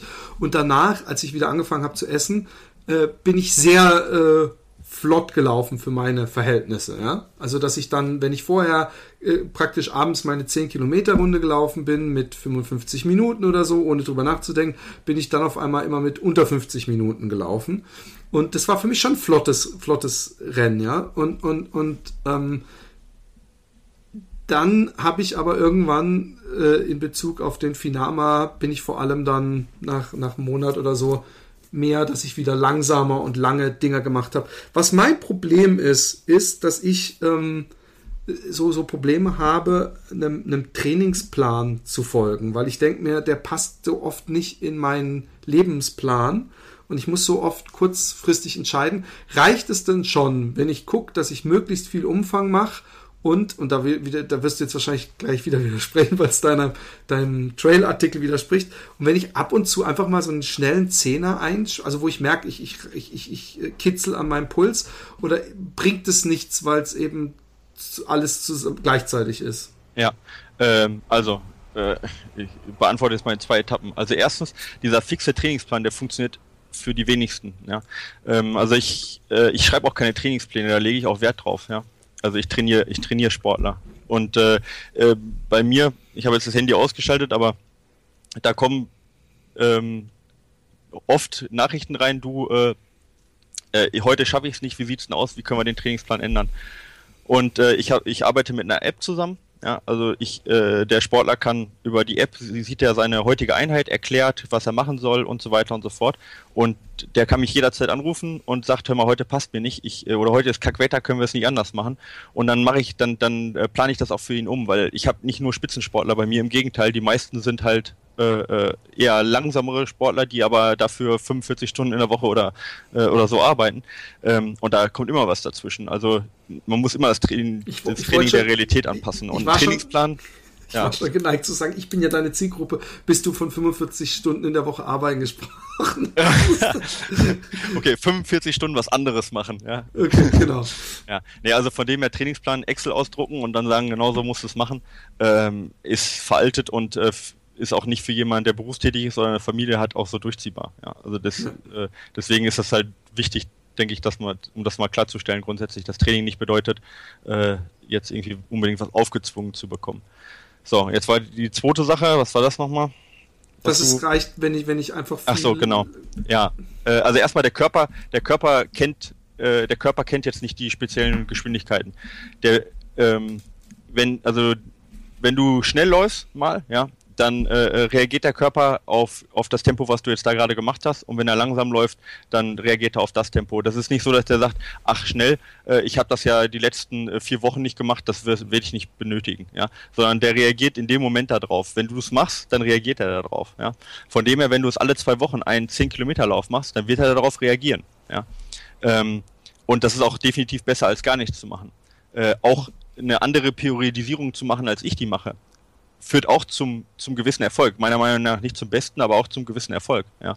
Also dann zu sagen, alles andere bringt nichts, ist, ist totaler Quatsch. Wir reden jetzt zwar wirklich über die letzten fünf Prozent, die aber nicht unentscheidend sind. Ja. ja, ja. Und ähm, da, ähm, äh, da ist, ist es halt so, dass du, wenn du immer mal wieder einen 10-Kilometer-Lauf reinbringst, dass du halt dem Körper ähm, gezielter und konzentrierter und im, im, im Gesamtumfang auch mehr Reize setzen kannst, wenn du es halt ordentlich priorisierst, als wenn du hin und wieder mal was einstreust. Ne? So. Okay. Und Ne? Also wenn du Aber jetzt verliere ich in der Periode ja. des Sprintens oder des, sagen wir mal, ja. Schnellmuskelaufbauens, äh, äh, vernachlässige ich dann so weit wie möglich meine langen Abstände oder ist es einfach so, dass mehr Fokus auf, den, auf ja. der Schnelligkeit liegt? Ja, also du machst nicht komplett dann nichts anderes mehr. Also du machst jetzt nicht fünfmal die Woche Geschwindigkeitstraining, sondern du machst es halt trotzdem nur je nach Geschwindigkeit zwei bis dreimal die Woche.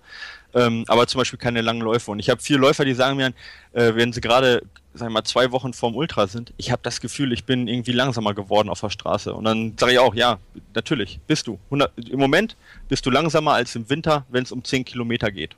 Ja? Ähm, und das ist auch so. Wenn du nur lange und langsam läufst, vernachlässigst du die Geschwindigkeit. Und wenn du nur Tempotraining machst, ver, ähm, vernachlässigst du im Prinzip die Ausdauer, die du vorher hattest. Ähm, das, das, das ist so. Ja? Das wird sich auch nicht verhindern lassen.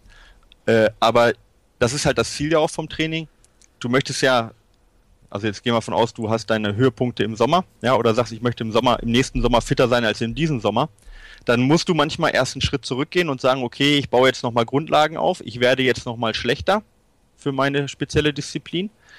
Und dafür bin ich aber im Sommer einen ganzen Schritt weiter voran, als ich diesen Sommer bin. Ja?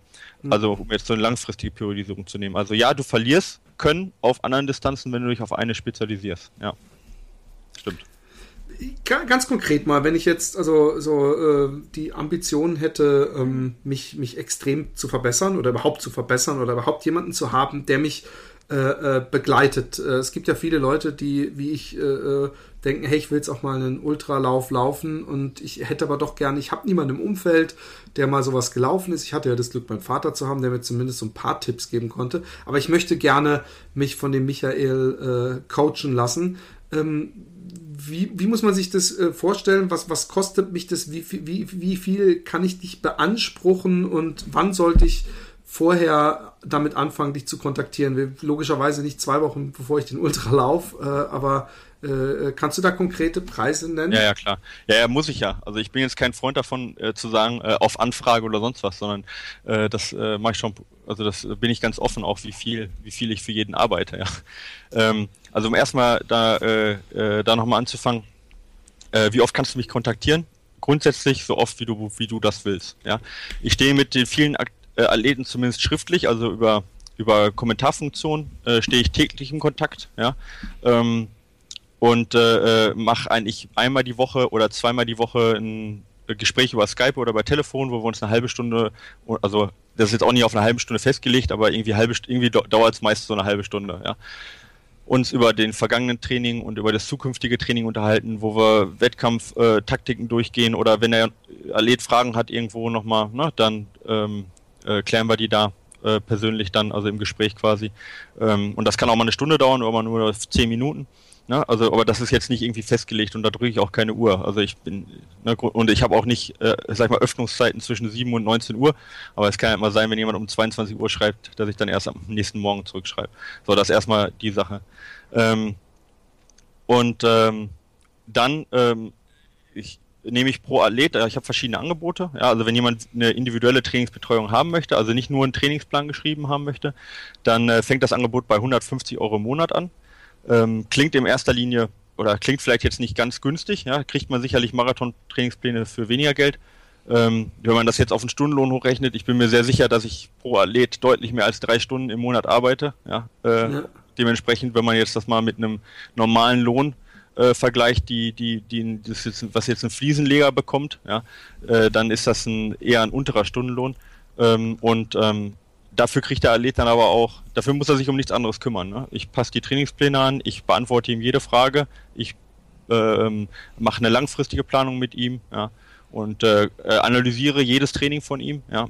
Jetzt vielleicht nicht im Sinne von, ich schreibe da anderthalb Seiten zu, aber ich gucke es mir an und äh, sehe seh zu, ob er auf dem richtigen Weg ist. Ja. Ich gucke mir seine Stärken und Schwächen an und äh, sag ich mal, diese Sicherheit, dass man weiß, okay, das, was ich heute gemacht habe, ja, das hat was gebracht. Ja, ich kann mich darauf verlassen, dass das nicht Quatsch war. Ja, und ich diese Sicherheit, äh, ne, ne, ähm, vielleicht eine Strategie in dem Rennen zu haben. Ich meine jetzt nicht zu gewinnen, sondern wie, wie schaffe ich die 100 Kilometer durchzuhalten? In was für ein Tempo soll ich denn eigentlich anfangen? Und was soll ich denn eigentlich essen? Und, äh, und äh, am, äh, am Start sicher zu sein, ich bin optimal auf das Rennen vorbereitet. Das ist halt eine Sicherheit. Ähm, also ich hätte mir das am Anfang als Athlet unheimlich gewünscht. Ob es jetzt jedem äh, das Geld wert ist, das kann, kann ich jetzt nicht für jeden Einzelnen beantworten, aber das ist auf jeden Fall so die Leistung, die ich anbiete. Und deswegen kostet das auch ein bisschen mehr, als, ähm, als jetzt ich einfach nur einen Trainingsplan schreiben würde und dann sagen würde, hier viel Spaß mit der Excel-Tabelle. Ja. ja. Cool. Cool. Ja. Also ich kann mir vorstellen. Und, und, und, und, und äh, ist es denn auch für, für Marathonläufer oder jemand, der seine 10 Kilometer Zeit äh, verbessern will, auch was? Oder äh, weil wir jetzt so viel über Ultra gesprochen haben, ich nehme an, genau. du beschränkst dich nicht nur auf Ultra.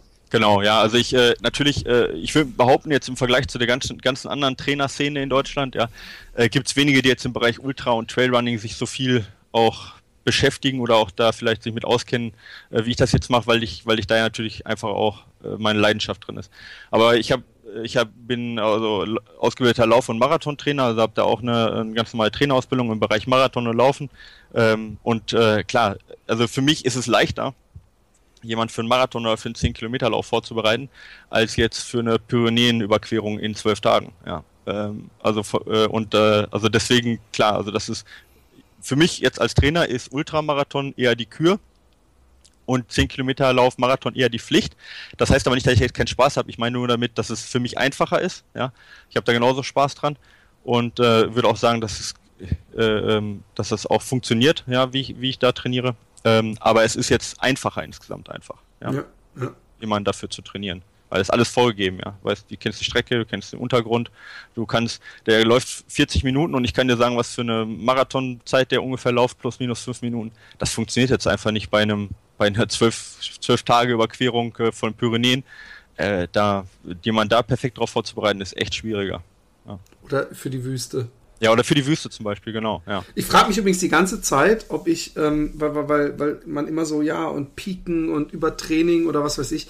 Ich denke mir doch, wenn man viel läuft, mal ist jetzt, hat jetzt gar nichts mit deinem Trainerplan zu tun, aber ja. wie du das siehst, einfach, wenn man viel läuft, so wie ich, also die, ich habe eigentlich keine Woche, in der ich nicht laufe. Also nach einem Lauf jetzt werde ich vielleicht hier diese Woche weniger laufen. Aber ähm, ähm, ist dann überhaupt dieses Übertraining, also wenn, vor allem wenn man gleichmäßig läuft, also nicht, nicht extreme Belastungen macht von wegen ähm, Sprinten und, und, und Intervall, sondern einfach viel läuft, äh, kann doch nicht schaden, oder? oder was meinst also Übertraining, also Übertraining meinst du jetzt äh, damit, dass das ähm, nicht viel bringt, das Training? Oder meinst du jetzt dieses wirklich dieses äh, das, was man overtrained sein, dass man äh, erschöpft ist, äh, das, schlecht was schläft? Ich, was ich überall lese, dass so nach dem, oh, der hat der verletzt und, und ja. riskieren sie nicht ein Übertraining, wo ich dann denke, ja. eigentlich will ich jetzt bis, bis zur Wüste einfach viele Kilometer machen und noch zwei Marathons laufen. Vielleicht finde ich noch irgendwo einen kleinen Ultra davor. Aber im Grunde will ich bis zur Wüste, dass ich einfach viel laufe. Ist, ja. das, ist das eine falsche Philosophie? Ähm, ja, grundsätzlich erstmal nicht. Also sag mal, wenn man sich jetzt die äh, besten Weltklasseläufer anguckt, die trainieren, das ist die einzige äh, äh, nicht variable, also die einzige Konstante, die sie haben, die trainieren alle viel, ja. Also von dem her ist tra viel trainieren erstmal gut. Äh, Übertraining, also das äh, ähm, dieses Adrenalin-Fatigue, also quasi ähm, das äh, Hormondrüsen abhängige irgendwo diese diese Ermüdung, die dann ja auch kommt. Ähm, die ist ein Zusammenspiel aus dem Gesamtstress. Also es ist ja nicht nur Trainingsstress, das kommt darauf an, hast du bei der Arbeit Stress, bei der Familie und so weiter und so fort. Ähm, und ähm, meistens ist, äh, wir reden jetzt nicht über Spitzensportler, die jetzt 50 Stunden in der Woche trainieren, sondern ähm, wir reden jetzt über einen normalen Sportler, der muss eigentlich davor, wenn er sonst ausgeglichen ist, muss der davor eigentlich keine Angst haben. Ich rede jetzt nicht von Verletzungen, ich rede jetzt von Übertraining. Verletzung ist das ein anderes Thema wieder, aber ähm, da braucht er eigentlich keine Angst vor haben. Nichtsdestotrotz schadet es dem Körper nicht und sollte man schon machen, dass man ihm mal alle drei Wochen oder alle vier Wochen eine Ruhewoche gönnt. Ähm, egal, ob man jetzt äh, besonders eine Periodisierung hat, ob man jetzt einen Trainingsplan hat, aber man kann sich ohne schlechtes Gewissen mal alle drei bis vier Wochen mal eine Woche ruhiger gönnen, wo man nur 70 Prozent vielleicht des Umfangs macht und vielleicht kein Tempotraining macht, damit der Körper auch Zeit hat, die Anpassung zu machen. Mhm. Das führt zu besserem Erfolg und da braucht man auch echt kein schlechtes Gewissen haben. Ja, also deswegen, wenn du sagst Umfang ballern, machst drei Wochen. Ja, drei Wochen kannst du raushauen, was du möchtest und dann gibst dem Körper wieder eine Woche Ruhe. Ja, und dann brauchst du auch eigentlich. Aber eine Woche. Ruhe heißt dann, das heißt dann, darf ich schon dreimal gemütlich ja, 10 ja. Kilometer laufen. Genau. Also wir reden jetzt von 70 Prozent vielleicht, die du in den Umfangwochen gemacht hast. Also das ist jetzt nicht, dass du gar nicht läufst. Ja, Ah, sondern okay. du läufst dann schon viel, aber nicht mehr, nicht so viel wie in den Umfangwochen, sondern 70 Prozent, okay. ungefähr 80 Prozent, vielleicht 60, kommt drauf an. Meine ganz andere Frage, äh, ist es für dich denn, du, du bist ja auch Hörer dieses Podcasts, nicht auch mal ein, ein Reiz, äh, die, die Wüste zu durchlaufen? Ich könnte mir nämlich vorstellen, dass du das mal so eben gewinnst. also weiß ich nicht, ob ich das gewinne. Ich habe da ehrlich gesagt in der Szene auch gar keine Ahnung. Ich weiß auch nicht, wie gut die sind. Ich habe da total Respekt davor. Aber du hast ja gehört, was, was, was der Raphael gesagt Raphael, hat. Wenn ja. du da mit sechs Minuten äh, pace, bist du schon unter den Top-Läufern. Ja, gut, aber bist du auch, wenn du sechs Minuten läufst, äh, sechs Minuten Pace auf Madeira läufst, bist du auch unter den Top-Läufern, ja. Aber da hast du die Höhenmeter. Ja, ja, genau, da hast du die Höhenmeter. Ähm, ich bin total wüstenunerfahren. Also ich möchte das jetzt gar nicht einschätzen, äh, ob ich da in irgendeiner Weise eine Chance hätte. Ja. Aber interessiert es dich denn so ein bisschen so, so, so? Nein, ja, ich, also eigentlich im Moment nicht, muss ich ganz ehrlich sagen. Also ich, ich würde das bestimmt gerne mal machen, genauso wie irgendwelche wie 100 Meilenläufe. Das ist uns alles steht alles irgendwo noch auf einer ähm, auf einer Bucketlist, wie man im Amerikanischen ja sagt, so äh, die die die aber noch ähm, unter irgendwann mal irgendwo da steht. Im Moment jetzt konkret ähm, habe ich eigentlich total Bock in den Bergen zu laufen, ja. Verstehe also ich. Ja. Aber gut, du hast gerade Bucketlist gesagt. Äh, äh, wie sieht's aus mit mit 100 Meiler? Stimmt, hast du noch gar nicht, aber ist doch für dich. Ich habe ja gestern zu meiner Frau gesagt, hey, ich will 100 Kilometer laufen. Eigentlich glaube ich, dass ich auch irgendwann mal 100 Meilen laufen will. Und ähm, äh, da ich aber langsam und, und fett bin, werde, werde ich nie die Möglichkeit haben, in den zwischen doch sehr komplizierten ähm, ähm, Aufnahmestatuten zum Beispiel für den Western States eine Chance zu haben. Bei dir ist es ja nicht so. Ähm, ähm, ist, ist, ist der Western States, Leadville und Hard Rock und so, sind die alle bei dir auf einer Bucketlist oder denkst du, puh, äh, ich mache jetzt hier erstmal UMTB oder sowas? Ja, erstmal UNTW. Also. ja, ich meine, nein, erstmal, nee. weil er hier um die Ecke ist, meine ja, ich damit, nicht weil er leichter ist. Also Western States, glaube ich, hat gar nicht so krasse Statuten. Also da hast du, doch, doch, doch, die haben ja nur 300 Leute, die sie nehmen. Ja, schon, aber das geht ja per Los. Also da hat ja derjenige, der jetzt, äh, also zum Beispiel Gunhild Swanson, die äh, ist, äh, weiß nicht, ob die kennst, die 70-Jährige, die letztes Jahr um eine Sekunde da oder drei Sekunden. Ja, ja, genau, genau. genau mit der stehe ich eigentlich regelmäßig in Kontakt seitdem. Wir haben viel miteinander so geschrieben, die ist dieses Jahr auch wieder dabei gewesen. Ähm, und die ist auch langsam und da, also die ist einfach ausgewählt worden durch Los. Also da hat jeder ja. die gleiche Chance. Aber ich glaube, fürs Los muss man trotzdem einen 100-Meiler finishen, der bei denen in diesem Qualifying, also man muss nee, du, einen Ja, du hast Qualifying Races, aber der Zugspitz Ultra gehört zumindest dazu. Ja. Ah, gut, gut, du könntest jetzt zum Beispiel auch bei der Lotterie mitmachen. Ich weiß nicht, weil das war jetzt letztes Jahr. Ich weiß nicht, ob nee, das wahrscheinlich nicht. Das, das Beschissen ist, man muss das auch alles wieder. Es gibt einen ganzen Podcast vom Ginger Runner zu, mit diesem Austrager, wo, wo dann alles so besprochen wird, wie und überhaupt. Und die machen ja, ja. auch für, für Celebrities keine, keine Aus, äh, ja. Ausnahmen und so, was ich genau. ganz cool finde. Aber ja. es ist trotzdem, was ich auch cool finde, dass es auf, ich glaube, 300 begrenzen. Und äh, dadurch bleibt das Rennen natürlich, aber ist, ist wahrscheinlich doch auch für dich ein, ein hochinteressantes Ding, oder nicht? Ja, auf jeden Fall. Also ich habe, jetzt war ja gerade der Western States noch nicht lange her und ähm, äh, da direkt auch ein Kumpel mich angeschrieben, hör mal, wie sieht's aus? Ich bin nächstes Jahr wieder in der Verlosung, wie sieht's bei dir aus? Bist du dabei? Keine Ahnung, weiß ich noch nicht, aber ähm, äh, reizt mich total. Es liegt mir gar nicht, ja, also dieses relativ flache, lange liegt mir gar nicht, aber das ist auch total unwichtig bei Ultras, ja. Also man muss ja nicht nur immer das laufen, worauf mal was einem liegt, weil man, sondern das ist ja auch einfach eine Boxsache und Erlebnis und äh, und das steht bei mir auch an Nummer eins, ja. Und wenn ich da jetzt total ablose, aber mal Western States mit so einer Gürtelschnalle nach Hause kommt, das wäre natürlich schon geil. Ja, ja aber hallo.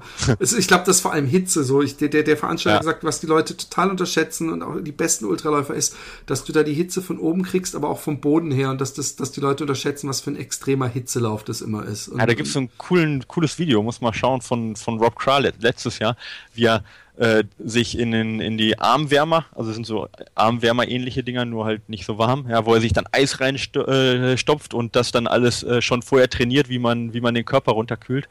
Äh, total interessant. Also habe ich bisher noch nicht gebraucht, aber der Raphael hat da vielleicht Ahnung von, von sowas. Obwohl, wo der unterwegs ist, da gibt es wahrscheinlich gar kein Eis. Das hat er letztes Mal erzählt. Nee, nee, eben, da ist das Wasser pisswarm scheinbar. Ja, genau. Shit, man, ja, ja. Der hat Bock auf sowas, also bitte, ja, ich meine, das ist. ich hab da Bock drauf. Echt, ja, echt, oh, ihr seid echt krass, ey. Ich weiß nicht ich bin ja Soldat gewesen, ja, ich habe das echt zu Genüge gehabt, jetzt nicht unbedingt Wüste, aber ähm, ich genieße das schon, wenn ich dann am Abend so beim Trans, äh, Transalpine oder so, wenn er acht Tage über die Alpen geht, wenn ich am Abend so eine warme Dusche habe und äh, meine Ruhe habe, ich muss da auch nicht in dem Camp übernachten. Ich habe das echt beim bei der Arbeit echt genug gehabt, aber vielleicht in zwei Jahren, wenn ich so Abstand habe, vielleicht ist es. Ja, das, pass auf, das sind alle Sachen, die ich bis jetzt verdränge. Nämlich, dass ich nach den 80 Kilometer Adrenalin oder was auch immer, dass ich nicht schlafen konnte. Also ja. ich konnte einfach nicht schlafen. Ich war so happy, aber auch, ich habe auch irgendwie meine Atmung. Ich habe immer das Gefühl, ich muss so aktiv atmen. Das ist wahrscheinlich was Psychisches, dass ich dann immer denke, oh Gott, jetzt achtest du wieder auf deine Atmung. Das ist so wie, wie, wie einer dir das sagt, vergiss nicht einzuatmen, dass man dann die ganze Zeit auf seine Atmung achtet und sein Blinzeln oder was weiß ich. Aber ich, ich, ich, ich, und ich bin jemand, der eigentlich, ja, ich bin, bin, bin ein, ein Komfortschläfer. Ich habe zum Beispiel immer noch ein Kissen, das ich umarm, weil ich sonst das Gefühl habe, meine Schultern tun mir irgendwann weh. Und ich habe, ich bin auch echt jemand, der so schön im Bett mit eigentlich mit drei Kissen schläft und alles. Und dann muss ich irgendwie auf so einem harten Boden irgendwo im Schlafsack in der Wüste, wo es dann nachts auch noch eisekalt wird und ich am Tag 50 äh, Kilometer durch den Sand ge ge gestolpert bin. Das wird, das wird das Abenteuer. Das ist mehr. Das geht. Ich, ich hoffe einfach, dass ich es überlebe. Ja, klar machst du das. Und äh, also ja, ich hatte jetzt auch keinen Bock drauf so. ich bin auch ein Komfortschläfer und ich denke mir dann immer, ich habe äh, ich hab, als Gebirgsjäger habe ich ja viel in, in Iglus und so auch übernachtet und das Schlimmste ist, ja, wenn du in einem schönen warmen Schlafsack, ja, so richtig zusammengemummelt im Iglu pennst, wo es relativ warm ist und dann wirst du um oder dann weißt du, um 6 Uhr musst du aufstehen, da geht's weiter und dann wirst du um 5 Uhr 20 wach. Oh ja, ich kenn's. Und, dann und musst pinkeln. Ja, ja, oh Mann. Ja. Und dann kannst du dir aussuchen, entweder du kriegst durch, kriegst durch diese nasse, kalte Öffnung nach draußen ins kalte Stürmische auf zweieinhalbtausend Meter, um zu pinkeln, oder du hältst jetzt noch eine halbe Stunde auf, aus. Das ist das ekligste Gefühl, was es gibt auf der Welt. Ja, ja ich und äh, da denke ich mir immer zurück, okay, so schlimm wie, wie das ist es nicht. Ja. Weißt du, was noch ekelhafter ist? Nur mal ja, das noch kurz anzubringen, ist, wenn du ähm, äh, schläfst und du weißt, du musst um sehr früh aufstehen. Du musst dann um 6 Uhr aufstehen. Und dann wachst du mitten in der Nacht auf und denkst, ich gehe jetzt aufs Klo und leg mich wieder ins Bett. Und du musst um 6 aufstehen. Und, und auf dem Weg zurück vom Klo zum Bett siehst du, dass es 5.55 Uhr ist und nicht mitten in der Nacht. Das finde ich das Schlimmste, wenn man so, oh Mann, da hat man gar keinen, hat man so schlecht Laune, will man sich aus Frust schon gar nicht mehr hinlegen, weil es lohnt sich eigentlich gar nicht mehr. Das finde ich noch ekelhafter. Aber ich bin, das kommt auch noch dazu, ich bin der absolute ähm, äh, Sextanerblase und, und, und werde dann wahrscheinlich 20 Mal in den Wüsten, den Wüstensand Sand nachts äh, nähren mit meiner Flüssigkeit mit drei Tropfen. Ah, es wird, es wird ein, ich freue mich jetzt schon. Äh, ja. Das wird lustig. Ja, hey, ich verfolge das. Das ist echt das ist super interessant. Ja. Ich bin gespannt. Little Desert Runners Club äh, auf Facebook könnt ja. ihr alle Mitglied werden und euch das, äh, äh, der, der Raphael gibt auch jetzt schon fleißig äh, Ratschläge.